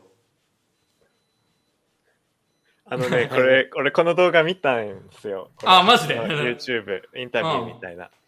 右側の人は、なんかマフィアの、まあ、あマフィア？用心棒だった人で、うん。で、一時期、あの、サムと同室だったみたいな。言ってて、ルームメイトか。だからなんかちょっとボディーガードみたいなこと、ちょまあちょっとなんか先輩として、あの、ちょっといじめられてるサムに、まあちょっと仲良くしてたらしくて。えなんかもうあのお金もらってボディーガードしてたみたいな感じ？いや、おかななんかそこまでえぐい関係ではないと思うけど、まあ多少はあったのかもしれないけど、まあ、うん。とりあえずなんか結構、サム、有名人だから、みんな金持ってるって知ってるから、めっちゃゆすられ、ゆすられるらしいんですよね。かわいそう。怖そう。とりあえず、とりあえずかわい。1000ドル送ってくれみたいうな。わ怖っ。うん。金ないみたいな。そうそうそうそうそう。みたいなのとかそう結構ねまあいじめられてるみたいなところがあって。なんか急に親近感が湧いてきてしまう。刑務所で押し込まれてるね。刑ね務所でちょっと怖い人たちにいやーここまでの天国から地獄へのさ転落をした人ってそんなにいないんじゃない？すごいねその点で言うと。まあだから、その独独居房みたいなところに、まあ、入ることもできてサムは途中からそっち行ったとか言ってたような気がするけど。うーうんんなんかね大変そうですね。てかこれ面白いのが一応この右の人もも元犯罪者で服役してたんでしょ？あそうそうそうそう。そうほほがらかに話して面白いんだけど。あのなんか有名なラッパーとちょうど入れ違いだったんだよね。ああいいね。いける。アメリカ人のここら辺のここら辺の許容度がねほがらかなんだよななんか。そうそうそう。ここら辺も適当さをもう少し見習ってほしい日本。そう。ただなんかまあサムってなんか見た目的にすごいあのあのいわゆる小児性犯罪者みたいな雰囲気があるから、その点は有名で得したねみたいな、結構そういうあのロリコンみたいな人に対してはめちゃくちゃひどいことするから、刑務所にああ、聞くよね。うん、だか、ら、あの、顔が広く知れてるから、ああいつはロリコンとかじゃなくて、みたいああ、確かに。なんか、なんかセンってる。あいつは金づるだ、みたいな。それは怖いけど。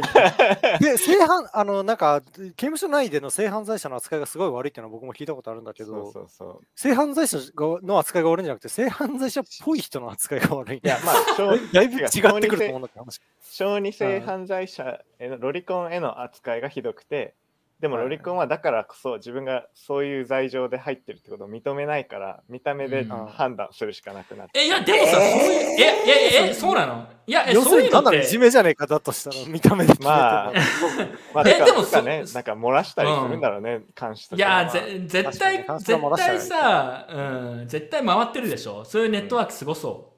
確かに。あの、ネットフリックスとかで見るドラマのイメージですけど、すごいすごい共有されてそう。プリズンブレイクじゃなんかサムが監視にあのクリプトのトレードの仕方を教えてるらしい。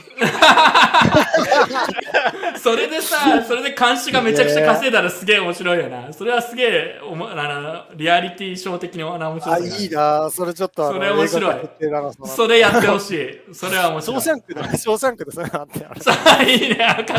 ショーシャンクの映画みたいになるよね。それ素晴らしいいいね。ね。で、最終的に脱獄すんの。いいなそれやってほしいな、はい頑張って。次行きましょう。ベトナムの銀行で2兆円横領事件発生ということで、これ自分はその、詳細は知らないんですけど、ものすごい金額だよね、これ。2兆円ありえんのと思って。これもはやさ、ここまで行くと横領じゃなくなるんじゃねえの？これ、あの、こ国家的な、国家的な犯罪だよね。だって、中銀も関与とかさ。でも国家ぐるみやどった場合犯罪にならないこのお金んじゃね。でもさ、これ面白いの、面白いのがさ、面白いというか、うん。いや、俺、これちょっと言い方悪いけど、あ、いいな、ベトナムって思ったんだよね。正直。いや、なんで？あのよいやよくないけどよくないけどベトナム人が政府とか銀行全く信頼してないことの理由がこうバッと出てくるわけじゃん。こんなん出てくると、うん、何も信頼してないのベトナム人。いやトラストレス先進国なわけよだからでこれを見るとうわーなんか日本,、まあ、日本でこういうことが起きてほしいってわけではないんだけどそのあーなんか日本でこう難しいことがまたこれで分かっちゃうなと思って。あの危機感というかさすごいなと思って、うん、日本はその点で言うとこういうあからさまなことじゃなくてもう少し分かりづらい。そうだね。分かりづらい。いその追い詰め方をしてるからそれがね俺すごい気に食わない、それは分かる。これぐらいとなんかね。いう俺の俺の感想。ベトナム人に政府信頼してますなんて言ったらくっそ鼻で笑われるよ。いやだから国によってこれ違うしこういうことが起きる国ほどビットコインとかのやっぱりこうポテンシャルがあるなというのを感じてあの普及活動とか簡単そうでいいなと思う。説明しなくていいじゃんだってそんなん、うん、まあ確かにこれ聞いてやっぱ思うのは、その司法が機能してんだなって思うよね。いやしてないんじゃないの？いやだって、どうなんだろうねいやしてなかったら、その表沙汰にならないじゃん。でもでアフリカとかのだったらもう表沙汰にならないですよ。こんなんいくらでもあるから。まあ確かにベトナムはギリギリギリギリ機能してんのかもしれないわかんないけどだよね。うん。いやベトナムはだからすごいやっぱポテンシャルあるなと改めて思いました はい、はい、はい。次行きましょうあこれは今日からビットコというシミュレーションサイトですねが出たという話ですいつからいつから買い始めて例えば毎日10ドル分のビットコイン買ったら今いくらになってるみたいなもうこれでも俺見たくないわこれ 今スタックスタック札できてないから俺逆に今見たくないこのサイト いや見なくていい見なくていいと思って はいあとはおいくらサッツは自分も愛用しておりますなかなかいいサービスですはいあの、六葉さんこういうの作るの偉いね。なんか、偉いね。うん、センスがあるよね。センスある。そう。必要から作ってるからね。ちゃんと。うんそうだよ。いや、シンプルでいい。ちいかわ on DeFi。年末炎天だって、ジョーさんどうですか、これ？なんか内容はよくわかんないけど、なんかこう死亡フラグなんじゃないの？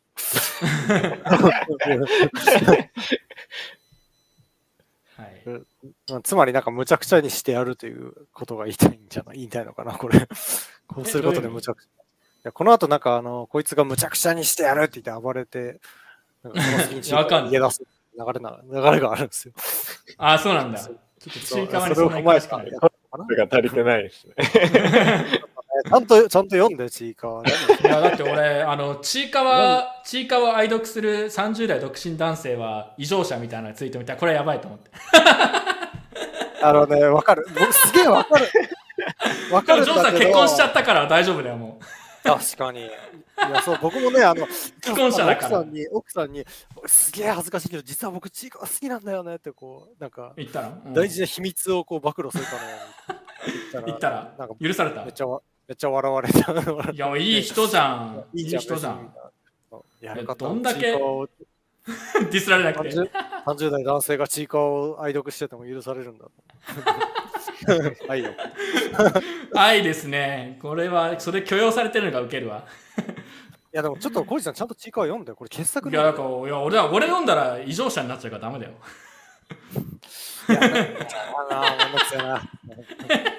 じゃあ、後で、後でこっそり読んで、こっそり読んで、個別にこう感想を共有します。本当に漫画としてよくできてるんで、単純に。いや、いや、俺ね、チーカーに関しては、ジョーさんほどこんな言うことになることは読んだとしてもないと思う。あそうなん。いや、僕で、うん。いや、なのね、本当にちょちょっとだけ僕のその気持ちをさせてもらうと、あの、ちいかわ、なんか どん、だけチーカー好きなんだよ。あのこうもの、そのね、フィクションを読んでこんなに心揺さぶられたの久々なんですよ、僕。いや、やべえ、異常者、異常者、異常独身、異常既婚男性だろ、それも。異常既婚男性だよ。別に俺はいいけど。いや、なんかこう、読んでて、こんな、こんななんかこう、不安になるというか、こう、ゾクゾクするの久々なんですよね。まあ、いや、もうビットビットフライヤーでチーカー宣伝しといて。いや、僕宣伝するまでもないでしょ。そそういえばさ、だからビットフライヤーには反省会視聴者結構いるんでしょ？いますね。はい。なんか言われんの？ああいつ見てました？みたいな。見て見て見てますしか言われない。それ現在進行形すげえいいじゃん。なんかもうスター、スター扱いじゃん。今日も、あのえこジョーさん、うんこの後反省会ですか？とか言われて。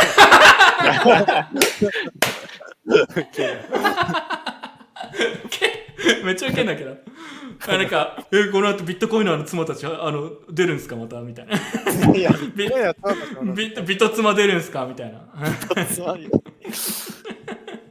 はい、次行きましょう。あこれ、あ、これさ、これさ、ウケんだけどさ、なんかあのー香港の映画スターみたいな感じになってる。いるよね、こういう香港映画俳優みたいな。いるいるきいるね。自分で言うのもなんだけど。なんか韓流スターっぽいって誰か言ってたのいけよ。韓流か、俺。確かにもう日本日本を、日本を離れてしまった。いやなんかあの韓国、まあ、韓流スターもないなしたのが多いかもしれないですけど、韓国のなんか軍上がりの、まあ、ムキムキのいやーね、ムキムキ感すごいよね、あれね。うん。そうなんかそうムキムキのアアピールしたりするじゃないですか、韓国の人は。そういう感じがちょっとあることの写真のせい。いや、目指してます、今、この、この状況を今。最近、あの、最近俺 YouTube でダイエット動画結構見てて、あの、ま、学んでます、初心者として。最近、鶏胸肉を頻繁に食べてます。ダイエット初心者あるあるって言って、絶対みんな鶏胸肉を宣伝するから、鶏胸肉を、違うね、あのね、あの、YouTube 見てて名言があるんだよ。アーノルド・シュワネツネッカーが過去に言った名言みたいなのがあって、あるっていう話を、俺それ見たんだけど、その、腹筋はキッチンで作るっていう名言がある めっちゃ面白くね？要は食生活がいかに筋肉にとって大事かみたいな話で。なんで腹筋限定なんだよ。いや、わかんない。わかんない。うんそれは俺もよくわかんないけど。が一番隠れやすいのが腹筋だからということそうそう。でもやっぱ、いや、運動もしてんだけど、あそれ言うと俺明日から、明日？そう、明日から俺またチャリ旅行くから。なんか疲れちゃって。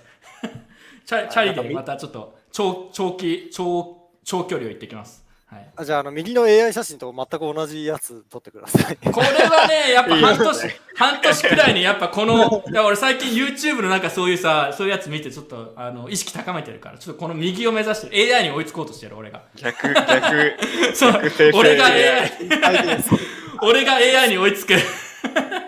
左ならすぐできるんじゃないですか。もう左、いや、できねえよ、こんな動き。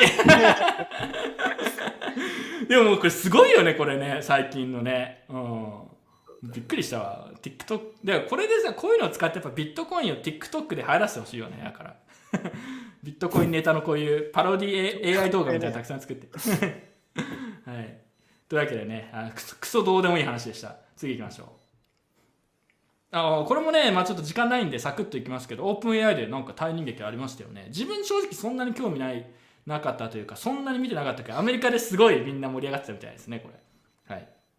まあサム・アルトマンがいきなり辞めさせられるって言われてでなんかえみたいなみんななってそしたら社員がサムが辞めるんだったら俺たちも辞めるってみんな 大量に辞める宣言をして結局、えーサムがカムバック復帰して数日以内に。でえっとまあ追放しようとした取締役かなが辞めたのかな結局。はい。っていうことで、まあ、ガバナンスの話ですよ。なんかオープン AI って知らなかったんだけどえー非営利団体の下に株式会社をつけててでなんかちょっとよくわからない構造を取ってなんかそれを突かれたみたいな話でしたね。それはちょっと面白いっちゃ面白いけど。はい。なんかありますか？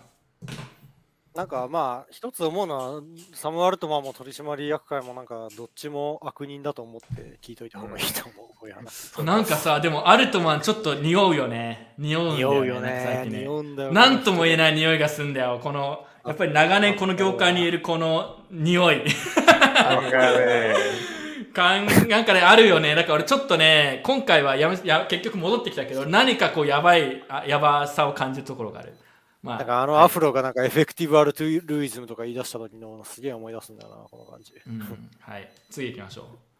大谷さんやばすぎということで、大谷さんもう完全に日本の上場企業をまくってるということで、すげえよな、大谷さん知ってます？なんかな、な、何億くらいだっけ？なんかスポーツ、アメリカのスポーツ界でもう過去、過去最大、最高金額みたいな、そういうレベルでしょ？やばい。よ。うら羨ましいをもう通り越してもこれはすごいもうなんかもう神ですわっていう感想しかないですね。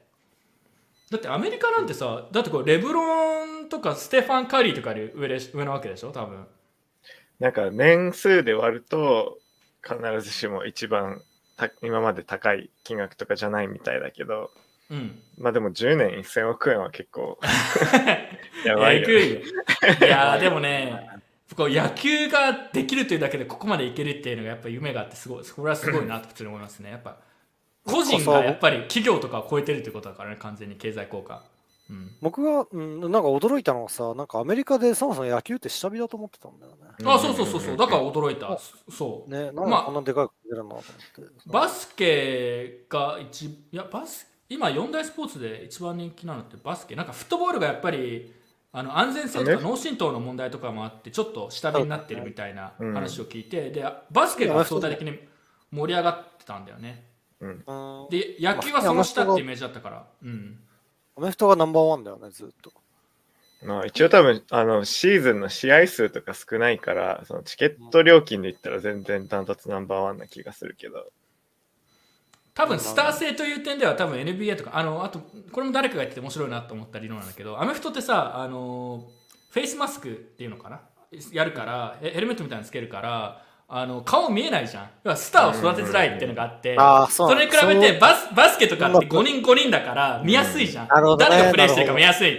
だからスターを作りやすいみたいな。っていう話をしてて。しそうそうそう。ちょっと面白い面白い意見じゃんでに。そういうのもあってバスケがバスケが盛り上がって。で野球もまあ安全性とか顔が見やすいという点では確かにどうなんだろうね最近。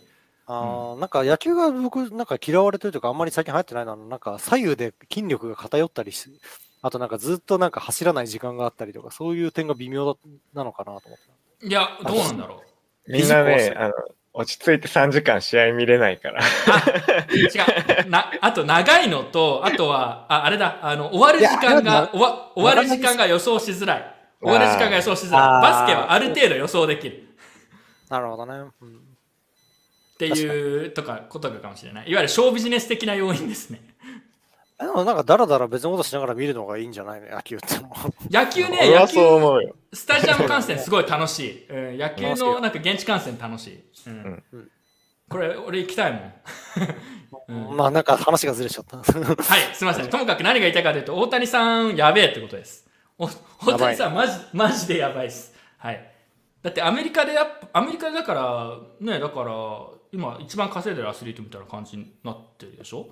で、アメリカでやっぱり有名なバスケの NBA スターとかいろいろいる中で、その人たち抜いてるって相当やばいということは自分もこうけ感覚的に分かってるんですげえなっていう話です。はい。次行きましょう。カントリーマームがねもう小さくなりすぎて消滅するんじゃないかって話が そそろそろ出てきてるらしいこれすごいよねこれ昔左が昔のやつで右が最近のもう全然違うもう違うものじゃんもはやこれこれなんか紀元前のカントリーマームは直径20メートルあったと。いやーもうだからカントリーマームなんてもうたもうなんかたこういうの見てるともう食べたくなくなっちゃうね。もう悲しくなっちゃって。はい。まあということでね生活がシュリンクフレーションの思いが来てますということで次完成マッチングアプリ作るらしい。そのジョーさんこれいらなくなっちゃいましたけどこれはもし結婚してなかったら使いたかったですか？絶対使いたくない。ビットコれインは全然モ金テなさそう。ビットコインは全然モテなさそうでこれいいよねこのこのマッチングアプリその上であビットコインナーとか書いてさくっそ押し込まれそやべえな。ういやでもなんかなうんこれが少子化対策になると思ってるのがムカつくよね。いやこれさうんこれもまさにこの税金のチェックが働いてないって話だよ。こんなの国が作んなくていいだろって話だってさ。本当だよね。これにこれにいくら無駄にすんのって話じゃないのそれで言うと。どうせしかも大したの出ないでしょ。うん。こういうのは民間にやらせりゃいいんだよって思うけど。そもそもこういうとこまで出会いとか結婚とか含めて含めて国になんかやってもらおうという精神が俺は嫌だけどね。税金を取りすぎてこういうくだらんアイデアを出さないと使い切れなくなってる。いやーそのうち穴穴褒めて穴 穴掘って埋める的なのやるんじゃないなんか予算をもらったら全部使い切らないといけないみたいな文化すげえ悪い文化だと思うんだけど。いやあの機能しないよね、うん。うん。企業でもあるけどねそういうのね。部門ごとに予算うん。あるある決まってて、そう予算を使い切らないと来年予算要はいらないって思われると予算取れなくなっちゃうからいらないものでも使わなくちゃいけない。無駄すぎだろうと思って、うん。まああるあるですね。というわけでジョーさん来ましたよ。ついに。かいわわざわざジョーさんのためにこのコーナー復活させました僕 帰ってきた今月のユーゾー緑。やめてって。ジョーさんにやめてって言わせるためだけに俺これ復活させたから。性格が悪すぎる。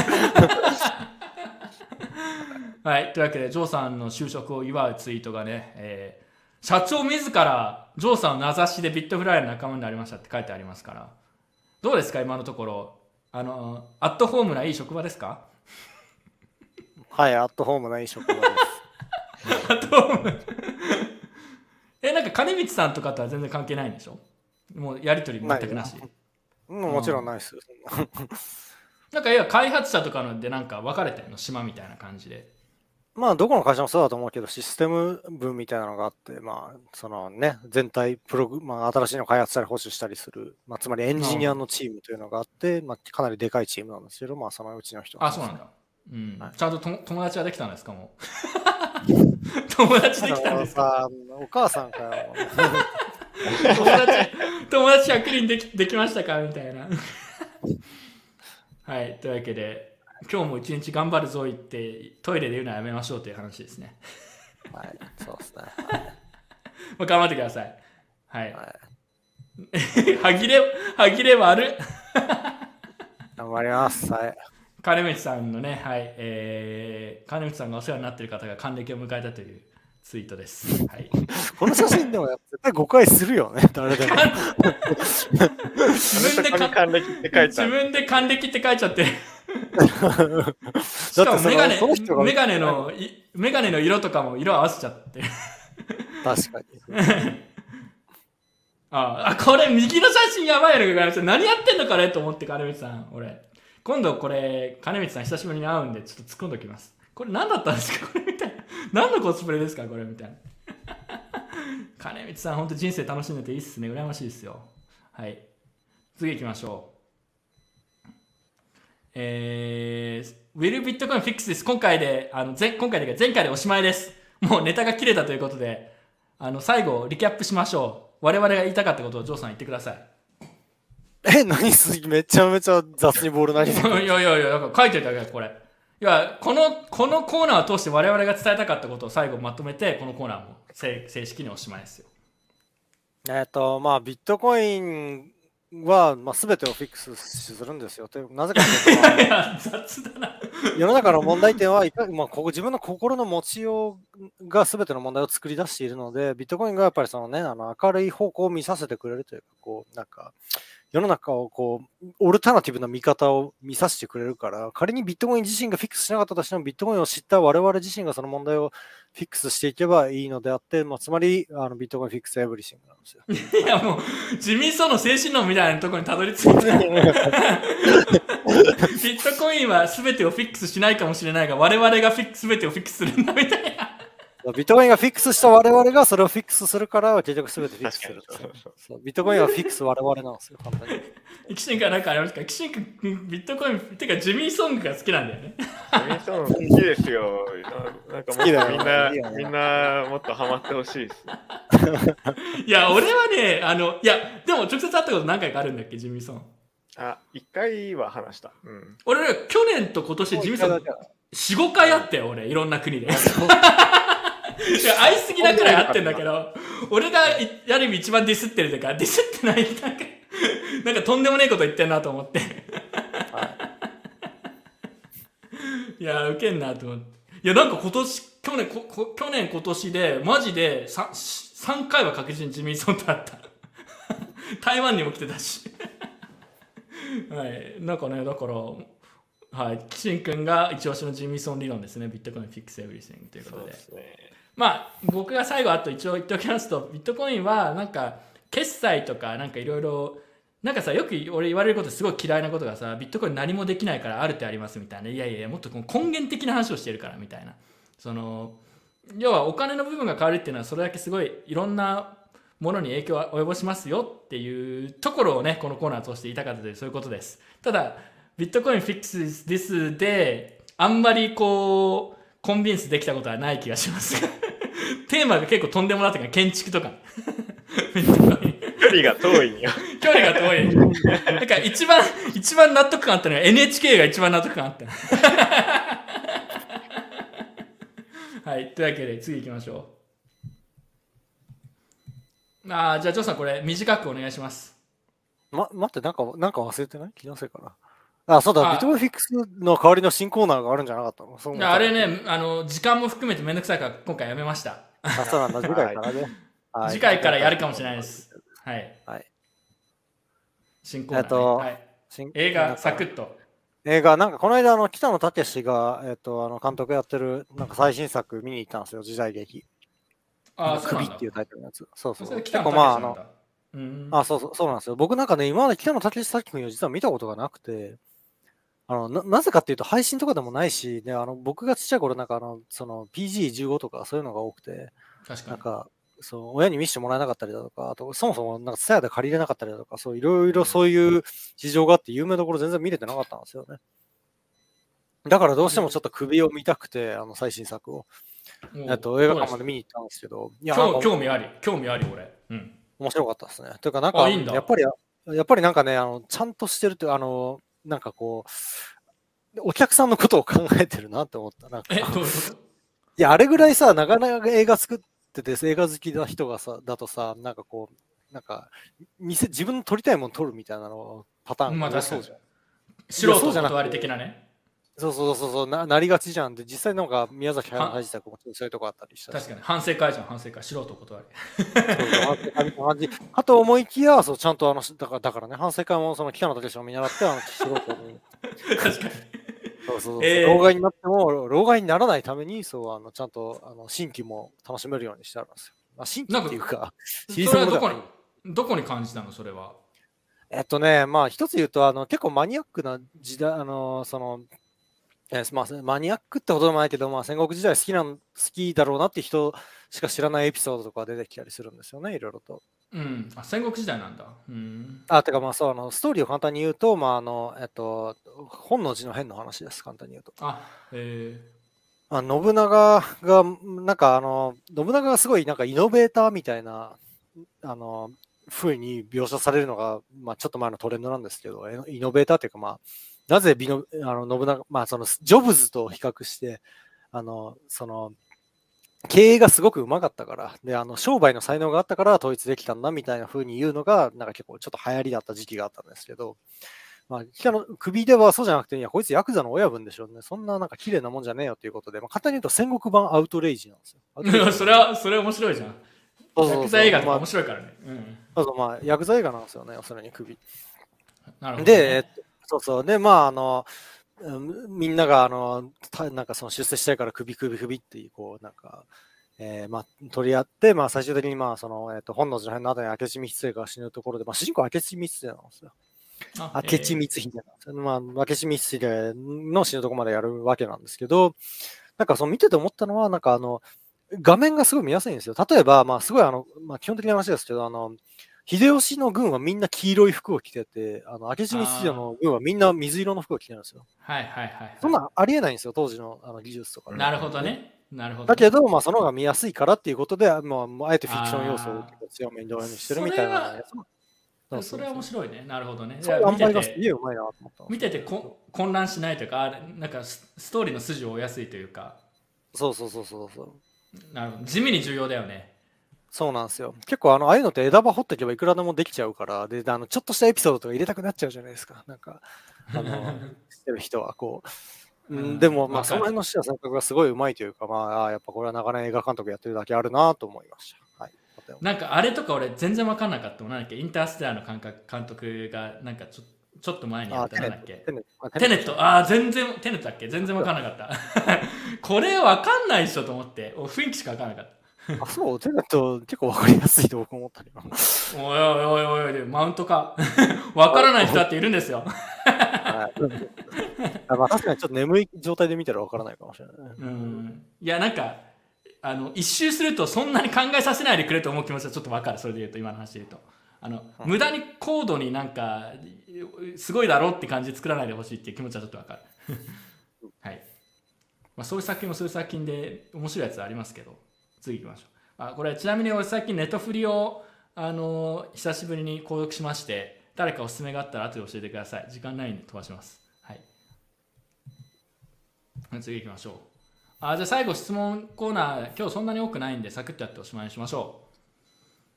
はい。あ、じゃあこれはね、俺とよりジョーさんとキシン君にお願いしたいんだけど、ビットコインとライトニングネットワークが普及した場合、金融機関と Web3 は滅びますか？滅びるべきだと思います。皆様のご意見は。ジョ、ジョ、ジョ、ジョ、ジョ、ジョさんですね。ボボボボボボボ的なあれですね。はい。ジョーさん言いづれみたいな。ジョーさん、何ひよってんの？いや、な何、ひなんか、ひよらないようにしてるのに、そういうふうにななんかね、心外ですね。じゃあお願いします。まあ、金融機関って別になんか、金融に携わる機関という意味なら未来英語絶対に消えないでしょうって思う、まず。まあ、銀銀行みたいなイメージですかね、今の。てか、極端な話、LSP だって、その、うん金融機関じゃないですか。まあ、極端な話、ね自分で金融機関できるようになっても専業の金融機関の方がうまくできるだろうとは思うよね。多分、まあこれは銀行とかだと、今の銀行とかっていうことを言ってる気がしますね、この質問は。それで言うと、例えば。なあまあ、うんそれはまあ対応できる人たちは知らないけど、まあ、あの、イイノベーションのジレンマがあるんで死ぬんじゃないですかって感じかな。銀行という意味で言うと。いや、俺は死なないと思うんだよね。それはなぜかというと、規制で守られてるから、イノベーションのジレンマではなく。それが問題だと思うんだよね。うんあ、でも、お俺はね、えキシン君は？うーん、まあなんか金融機関というカテゴリーがなくなることはないと思うけど、そうだな。その点では俺も滅びますかって言われたら滅びないと思う。うんそれだとして。あの、うん今の銀行みたいなのも。まあ、すごい、もっと長い視点顔ぶれが入れ替わる。るとかは全然あり得るけど、うん。うん、みず、みず、みずほが真っ先に行きそうな気がする もしどこかの銀行がすげえ潰れるとしたら え、すげえ、ダメだ、今すげえ個人、個人、個人名っていうか、個別の名称出してしまったが、みずほの人が聞いてるかもしれない。別にいいけど。はい。えっと Web3 は滅びないですね、まあというと。うんなんでですか？いや、それは Web3 の定義はもうチャレンジしてる人が決めるからですよ。絶対に滅びないですよ。だから。いやでも Web3 って言葉使わなくなる可能性あるじゃん、でも。まあ、そうだね。まあ、使う人が一人でもいればあ滅びてないんで。じゃあ今みたいな感じで Web3 という言葉をみんなが使わなくなる日は来ますか？滅びるべき滅びますかって聞かそれれてるんで。はもう来るでそれはもう多分もう多分 あのそんな長い期間いらないと思いますよ俺は。俺はそんな長い時間いらないと俺は思ってます。はい。あノーコメント？ですか？はい、はい、というわけで次の質問いきましょう。おジョーさんこれ読んでください自分でえー結婚決まってからのジョーさんのキレがないのが寂しいです。ナイフジョー。何？ジャックナイフジョー。ジャックナイフって昔ジャックナイフって呼ばれてたでしょ？言われてないよ。何勝手に作んなよ。ジャックナイフほどの切れ味を持ってたはずが今はもう生くらいになってしまったと言われてますよジャックナイフジョーってすげえダセえな。すげえすげえダサくて今後も使っていきたいこれ。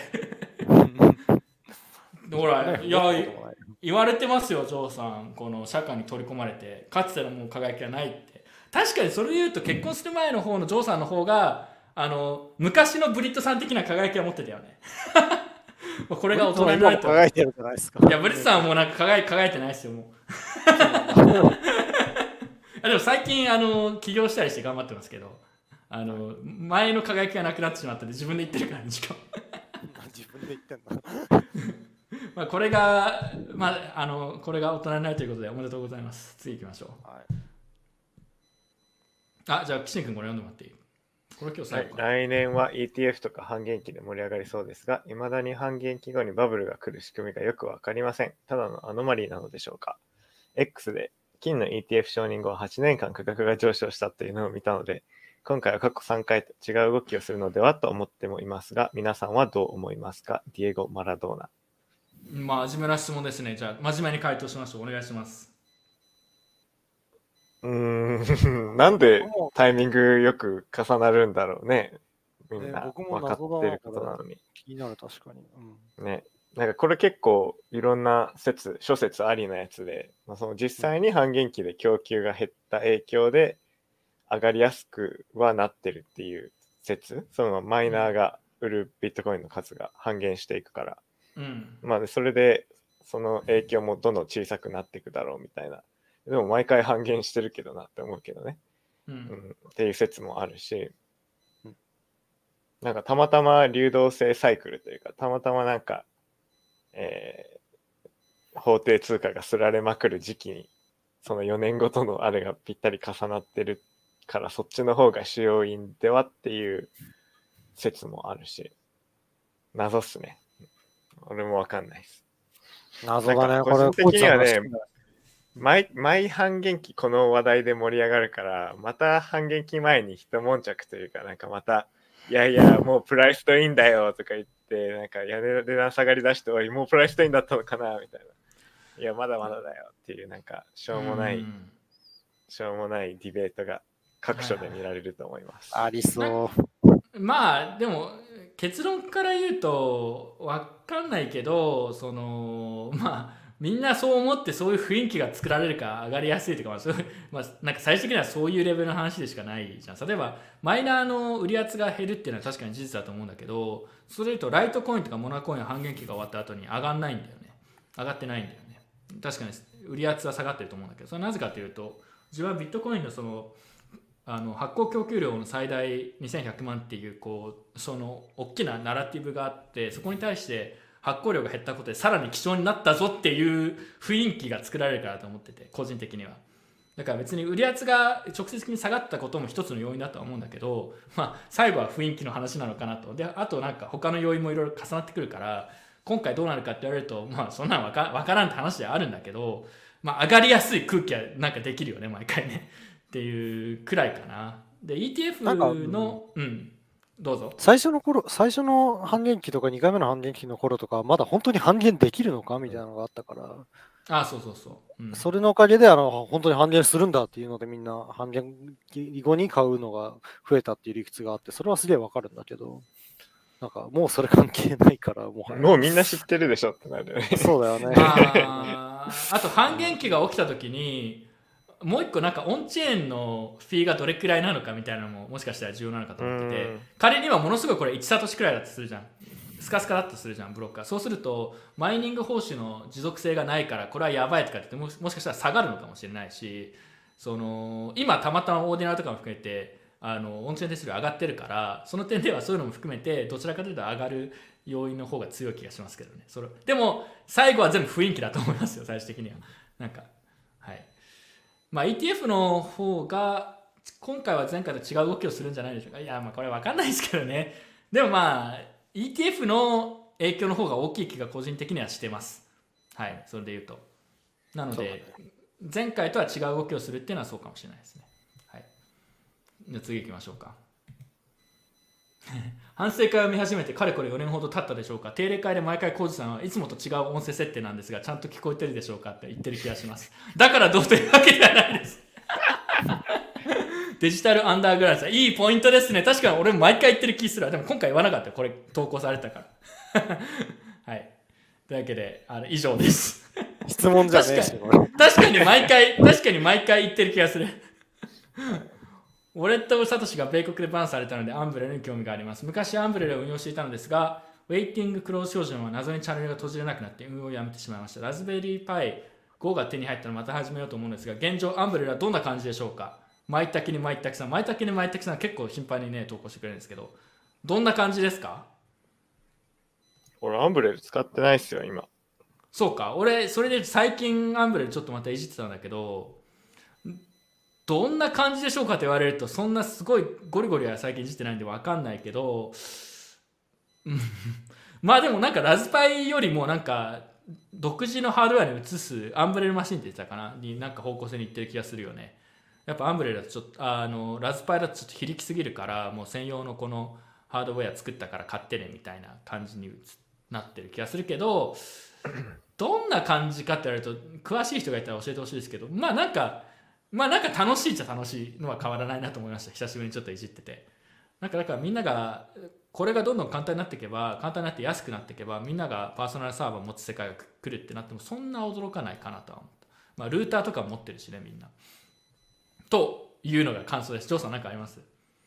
うーん、僕、引っ越して、固定回線がなくなって、一時的になくなって、ガンブレル閉じちゃったんだけど、なんか。いやわかる。引っ越しとかするとすっげえめんどくさくなるよね。そうなんだよね。あのやっぱりなんかあの自分の土地を持ってるような 動かないよ可能性がある人だと安定運用できるんだけど、わかる。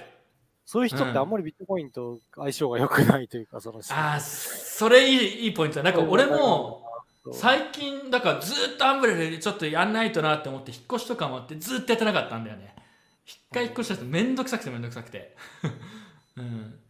確かにね。だからスマホいやそうか。じゃあ固定 w i f i につなぐような用途やり方っていうのはもうなんかあんまり流行らないかね。そうするとそう言われるとね。でもみんなあんまり引っ越ししないじゃないの？どうなんだろう、うん。そんな俺俺も引っ越ししたけどそんな困らなかったかな。ネットのネットが切り替わるのがねを待たないと動かせないのは確かにあったけど、ね、ちょっとうざいよね。あとなんか新しい家のなんか有線の位置状況によってはなんか謎の いろいろ工夫しなくちゃいけない。面倒と思って。なんかね、アンブレルをちゃんと運用できる人は、もともと自分の自宅にサーバーがあるような人なんですよ。確かにそうかも。う んそう。なんか、えでもあアンブレルはでもそうじゃない人向けじゃん一応。誰でもできるよみたいなうん、ということになってるけど、やっぱなんだかんだ大変なんですよね。まあ確かにねやっぱ流アン行んないかブレルユーザーの半分ぐらいはコマンドラインからトラブルシューティングできてる気がする。そうなんだよね。いやそんなそこそうでもないでしょ結構はいでもまあ将来的にパーソナルサーバーが流行るかと言われるとうーんまあ今よりは流行るとは思うけど一般の人がみんな持ってると言われると確かになって気がしてきましたねそうすると引っ越しの時とかすげえめんどくさいはい。多分この議論ね、あの、なんか、あの、パソコンが普及した時にも同じこと議論があったと思うんだよな。あパーソナルサーバそう、自宅にパーソナルサーバーをみんな持つのかどうかみたいな話ー言ってそう。オタクが超言ってそうみんなパーソナルサーバー自宅に持つべきだろうって。たそう言ってそう。そ ういや同意なんだけどね。多分そうならないんだよね。うん。人間が怠惰すぎるっていう。やっぱ今必要なのはビットコイン業界のジョブズなんですよ。そう。あのジョブズそう、アップルコンピューターに相当する、ゆあの。アップル2に相当するヒット商品が必要なんですよ。パーソナルライトニングノードの。まあ、そういうことね。そうそう。パーソナルライトニングノードでみなんかマスに入るやつ作れるか？いや、だからそはいのなんかこう、ああいうこうなんか、こっちの方が禅っぽいデザインだろうみたいなこと言える デザインデザインで突破できんのかなパーソナルサーバー。すげえわかんないな。わからないな。アップル2ってなんで流行ったの？確かに、そういうの面白いね、そういう話アッ。プル社の最初のヒット商品。なんか当時はジョブズっていうななんかねウォズのパワーがすごかったと思うんだけど、なんか、なんかで読んだなな。ぜうん。なんかで読んだけど、完全に全く覚えてないです。うん。まあ、はい。まあ、次行きましょう。はいというわけで、以上です、皆さん。はい。というわけで、告知ですね。何かありますか？僕、12月の20日に、J、JCBA って書いて違う。なんだっけ？これ JC、JBA か。これ間違えてると思う、これ。JBA。なんか、ユーゾーがやってるやつですね。JBA 主催のブロックチェーンアワードの司会役的なのに出るので、あの、ジョーさんのことについてちゃんと聞いてこようと思います。あの、反省会での発言は多めに見てやってくださいって言っておきます。いや、てかあの、うん、いや、反省会見てないから、加納さんは多分。見てないけど、こいつがそういうこと言うと見かねないから。見て見てほしいんだよ見てほしい。いや、だから今日も BF の話すごい出てるからね、もうスポンサーしてもらいたいくらいですよ、こっちからしたら。社員も見てるし、スポンサーしろって言って。金光さん、どうぞ検討お願いします。でもスポンサー、スポンサーされるとなんか悪いこと言えなくなるから、ちょっとそれは、それはそれはそれで困るな。そうだね。この番組は、ご覧のこの番組は、スポンサーが取れないという宿命を背負っているっていう悲しいことに。はい。というわけで、えー以上です。最後、じゃあ音楽を聴いて終わりにしましょう。はい。ちょっと待ってくださいね。あ、最後なんかあります？言い残したこと。年末だから12月20日になんかなんとかアワードに出るんで、はい。ただね、ブロックチェーンアワードね、で、なんか一応誘ってもらったんで、まあ、ユーゾーと、ユーゾー俺ほんとしばらく直接会ってない。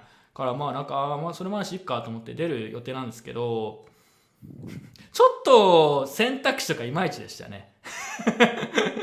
ちょっと苦言を呈す、あの、老害キャラとして呼ばれているという認識を自慢してるんで、いろいろ突っ込んでいこうと思います。なんすか？いや、別に俺、雄三に、俺は別に雄三の、あの、ね、そういう関係ではないんで、いろいろ突っ込めるんで、冷静に、Web3 マジっすか？みたいな。ちょっと突っ込んでいこうと思ってます、僕は。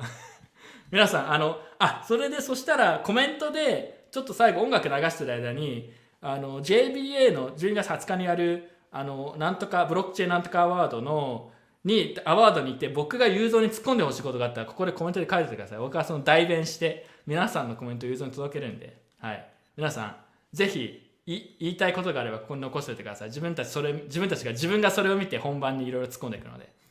やべえコメントいろいろ来そうですね。はい。というわけで皆さん期待しております。最後では音楽を流しておしまいです。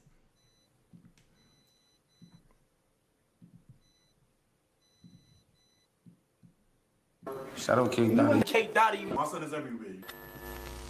Shout out Alma. Shout out Alma. これじゃねえ。ちょっと待ってください。これですね。クリプトフリースタイルってやつ。では最後音楽流します。皆さんぜひ、えーブロックチェーンアワードで自分に発言してほしいコメントなどがあれば音楽を聴きながらぜひコメントに残しておいてください。では。Orange County DA has charged convicted murderers serving life sentences with being a part of an unemployment fraud ring. And now, honest people that aid was meant for are being asked to pay taxes on money they never even received. African boy, oh my, you know I'm in love with a 419. Anytime I need some work, I go fishing on a dating site. As soon as I enter the store, I go to the front, I don't wait in line. I'm inside the bank at 9, I'm old school, no crypto swipe. Uh-huh. Running with the funds ain't wise. Uh-huh. The last guy nearly died. One hand in a pot, oh my, and he bun at my hand, that's African spice. But your gun don't shoot in the sky, get one in your head, better talk to me nice. CVV, spin your card one time, insert card, you know I'm online. Everyone saying they chop, they don't even chop, we know that's a lie. Uh-huh. Everyone's saying they shoot, they don't even shoot, they shoot in the sky. Round here we ain't telling no lies, they know that we chop, they know we're online. African boy, put your hand in the sky, swing that card if you're feeling the vibe. Mm-hmm. The payment landed nice, 100% no splits this time. Me, I don't care about karma. You can be a friend of a friend, you won't get paid till you're moving correct. I don't play games when it comes to the bread. Made a name, yeah, I had it on deck. Mm-hmm. I got my card, reader in hand, OTP, no, my card won't jam. Mm-hmm. G4, I'm a businessman, she loving my swag, had to shoe them hang. All of my CC's bang, no dead work when you're stepping with a gang. African boy talk slang, Charlie, Charlie, yeah, my music bangs. I'm an African boy, I need land. One, two step if you're feeling lit. Okay.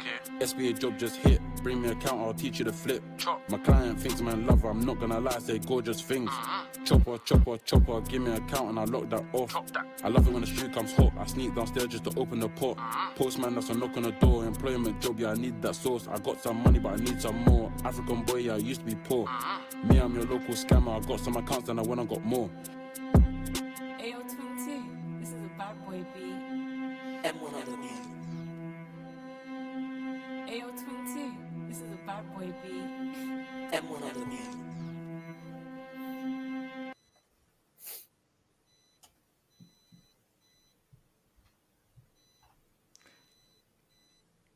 はい、では皆様、良いお年を。